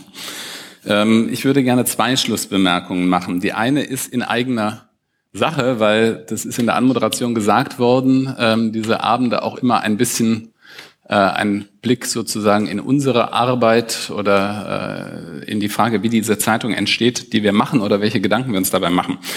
In vielen Fragen oder in vielen äh, Sachen, die Sie als Leserinnen und Leser an uns herantragen, wenn es um Europa geht, finden sich zwei Wünsche. Das eine ist, wir mögen mehr über Europa berichten. Mal kommt der Vorschlag, wir sollten eine eigene Europaseite machen. Mal kommt der Vorschlag, wir sollten doch alle 28, wir sollten eine Serie über alle 28 Länder machen. Sonderausgaben, was auch immer. Ich bin Europaredakteur und unterstütze alle Initiativen, mehr über Europa zu berichten, ausdrücklich. Trotzdem würde ich um, einerseits um Verständnis bitten, ähm, dass dem Grenzen gesetzt sind. Ich spreche für den politischen Teil. Wir bestreiten jede Woche acht Seiten, zehn Seiten, wenn wir Glück haben, zwölf Seiten und die Anzeigenlage günstig ist. Ähm, auf denen können wir jedenfalls nicht nur europäische Politik abbilden. Die wichtigere Bemerkung ist aber, und die führt nochmal zu der Frage, was eigentlich europäische Politik heute ist. Wenn Sie die Ausgabe, die morgen erscheint, ähm, im Briefkasten haben oder in der Hand haben und den politischen Teil durchgehen, finden Sie einen Leitartikel, werden Sie finden, einen Leitartikel zu der, des Kollegen äh, in Brüssel zu der Frage, soll die EU jetzt den Briten nochmal entgegenkommen und die Brexit-Frist verlängern. Sie finden auf der zweiten Seite des politischen Teils eine Reportage nochmal aus Irland, oder nicht nochmal, sondern eine sehr eindrucksvolle Reportage ähm, des Kollegen Jochen Bittner aus Irland, der mit einem ehemaligen IAA-Terroristen sozusagen an der Grenze entlang gefahren ist. Sie finden eine Analyse zu der Frage, die wir diskutiert haben, wie das mit dem Verteidigung, mit dem deutschen Verteidigungsetat und der europäischen Bedeutung ist. Sie finden eine Doppelseite, wir sind immer noch im politischen Teil, zu den Upload-Filtern. Und Sie finden äh, in aller Bescheidenheit von mir eine kleine Analyse zum Ergebnis, zu dem überraschenden Ergebnis der, Slowaka der ersten Runde der slowakischen Präsidentschaftswahl. Warum ich Ihnen das aufzähle, ist zu sagen, manchmal, und wir erschrecken selber, äh, oder erschrecken nicht, sondern sind überrascht, das ist vielleicht die bessere Formulierung, steckt in dem, was wir politisch berichten, viel mehr Europa drin, als man auf den ersten Blick sieht, weil dieses Europa ja nicht nur in Brüssel stattfindet und weil es nicht nur immer im engeren Rahmen der EU-Institutionen, die sind wichtig, die versuchen wir auch im Blick zu haben, natürlich, über die berichten wir, ich habe sie fünf Jahre in Brüssel verfolgt, aber wir haben es in einem großen Teil mit einer, deswegen erzähle ich es oder deswegen äh, ist es mir ein Anliegen, Ihnen das mitzugeben. Wir haben es mit einer Europäisierung der Politik auf ganz vielen verschiedenen Ebenen zu tun und manchmal, das gelingt uns sicherlich nicht in jeder Woche oder ist sicherlich auch nicht jede Woche so, aber in dieser Woche ist es, äh, als ich mich hier vorbereitet habe auf den Abend, ist es mir selber äh, nochmal aufgefallen. Wir haben es eben auch mit einer Europäisierung ähm, häufig der Berichterstattung zu tun. Das ist die erste die erste Sache. Der zweite Wunsch, der an uns herangetragen wird, ist noch, ähm, noch direkter, nämlich wir mögen positiver über Europa berichten. Ich darf Ihnen stellvertretend aus diesem äh, wunderbaren Sample, äh, was, äh, was Sie formuliert haben, einen Beitrag vorlesen oder eine kurze Passage vorlesen. Ich weiß nicht, der, nee, der Leser schreibt ausdrücklich dazu, er sei nicht anwesend heute, dann brauche ich den Namen auch nicht nennen. Er schreibt, angesichts der in jeder Hinsicht grenzübergreifenden Bedeutung und Möglichkeiten der Europäischen Union für unsere Zukunft ist der von Medien gern reklamierte in Anführungsstrichen neutrale Beobachterstatus unangebracht, Parteilichkeit zugunsten unserer Zukunft dagegen sehr erwünscht. Später kommt die konkrete Frage, warum macht man nicht eine länderübergreifende Umfrage unter europafreundlichen Prominenten aus Politik, Kunst und Kultur, Sport und Wissenschaft? Umfragen, bei denen man das Ergebnis kennt, ähm, weil man nur europafreundliche Prominente befragt, sind erstens journalistisch nicht richtig interessant und zweitens, ähm, deswegen komme ich darauf, ich glaube, dass wir mit dieser Art von Parteilichkeit ähm, der Sache wenn es die Sache denn, äh, wenn es die Sache denn äh, gibt. Und natürlich ist Europa, das ist, deswegen machen wir diesen Abend, deswegen machen wir die Berichterstattung, die wir machen. Natürlich ist Europa uns ein Anliegen. Aber ich glaube, wir würden mit dieser Form von Parteilichkeit ähm, der Sache einen Bärendienst erweisen.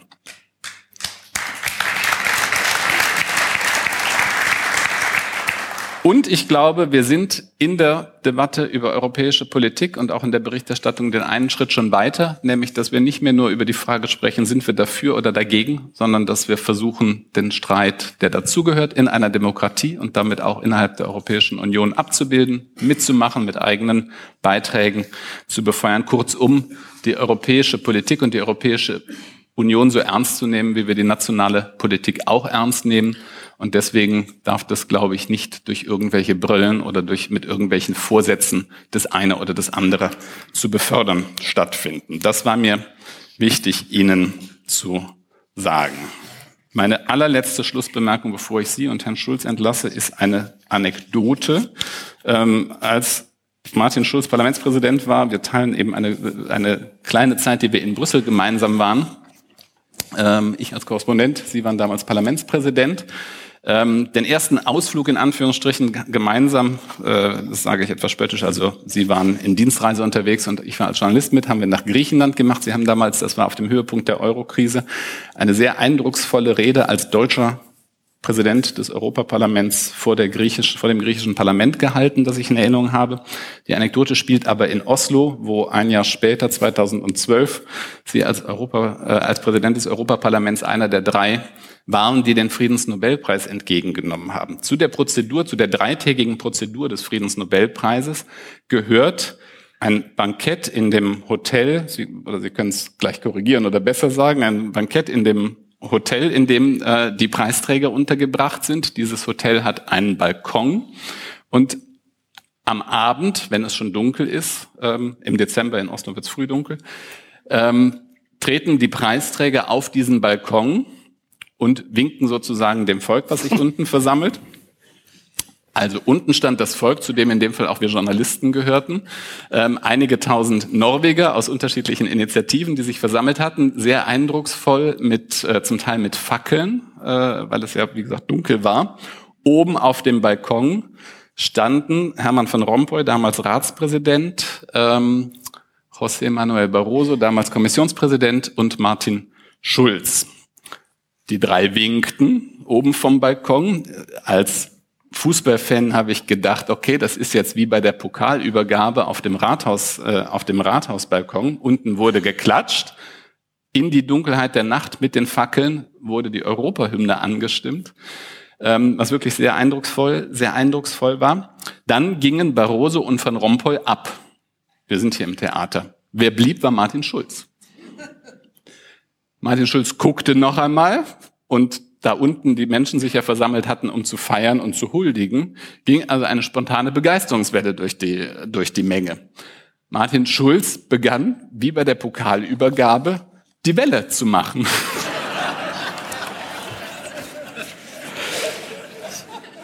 Stimmt. Erinnern Sie sich? Ich erinnere mich, ich, ich erinnere mich an die, an die Prozedur, erinnere ich mich von der ersten bis zur letzten Sekunde.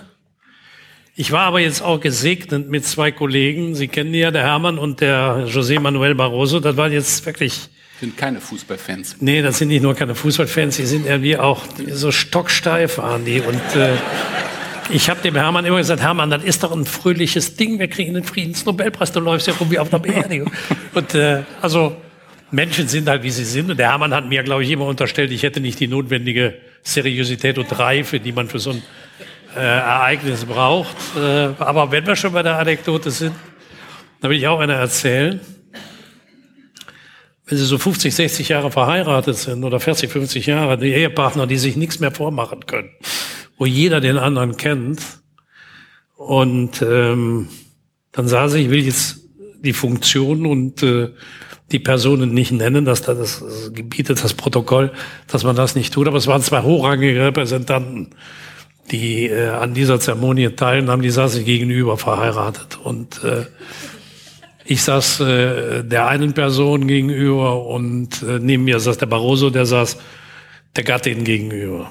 So. Und, ähm, Zur Übersetzung, das norwegische Königspaar nimmt an der Zeremonie teil.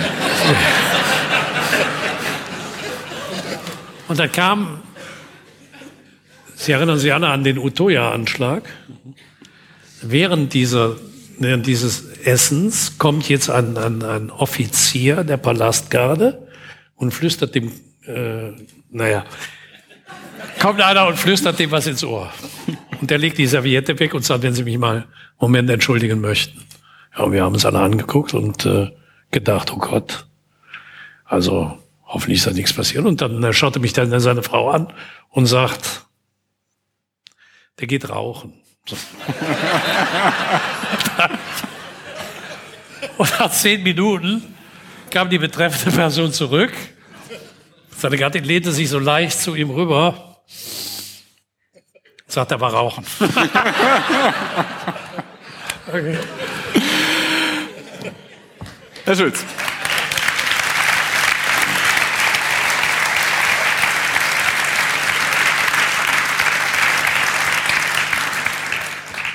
Ich glaube, ich äh, spreche auch in Ihrem, in Ihrem Namen, wenn ich mich nochmal ganz herzlich bedanke, ähm, Herr Schulz, dass Sie die Mühe aus Berlin hin und zurück auf sich genommen haben.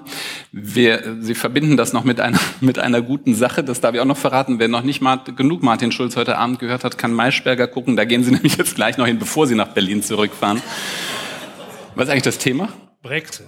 Brexit. Sehr, sehr überraschend, sehr überraschend, ja. Ich werde aber Frau Maischberger vorschlagen, dass wir auch mal über die Zeit reden sollten. Also auch da haben wir nichts, es kommt ein bisschen auf ein, was Sie reden über die Zeit, aber wir hätten nichts das Verhältnis der Zeit zu Olaf Scholz, würde ich jetzt sagen. Der war Bürgermeister der Stadt Hamburg, in klar. der wir. Aber Und ein guter, Bürger, war ein guter Bürgermeister. Wir kommen ins Plaudern, Herr Schulz. Sie müssen zu Frau Maischberger. Sie, Ihre Geduld haben wir überstrapaziert. Wir bedanken uns ganz herzlich für Vielen Dank. Ihren Besuch, Martin Schulz. Vielen Dank. Schulz. Danke Ihnen.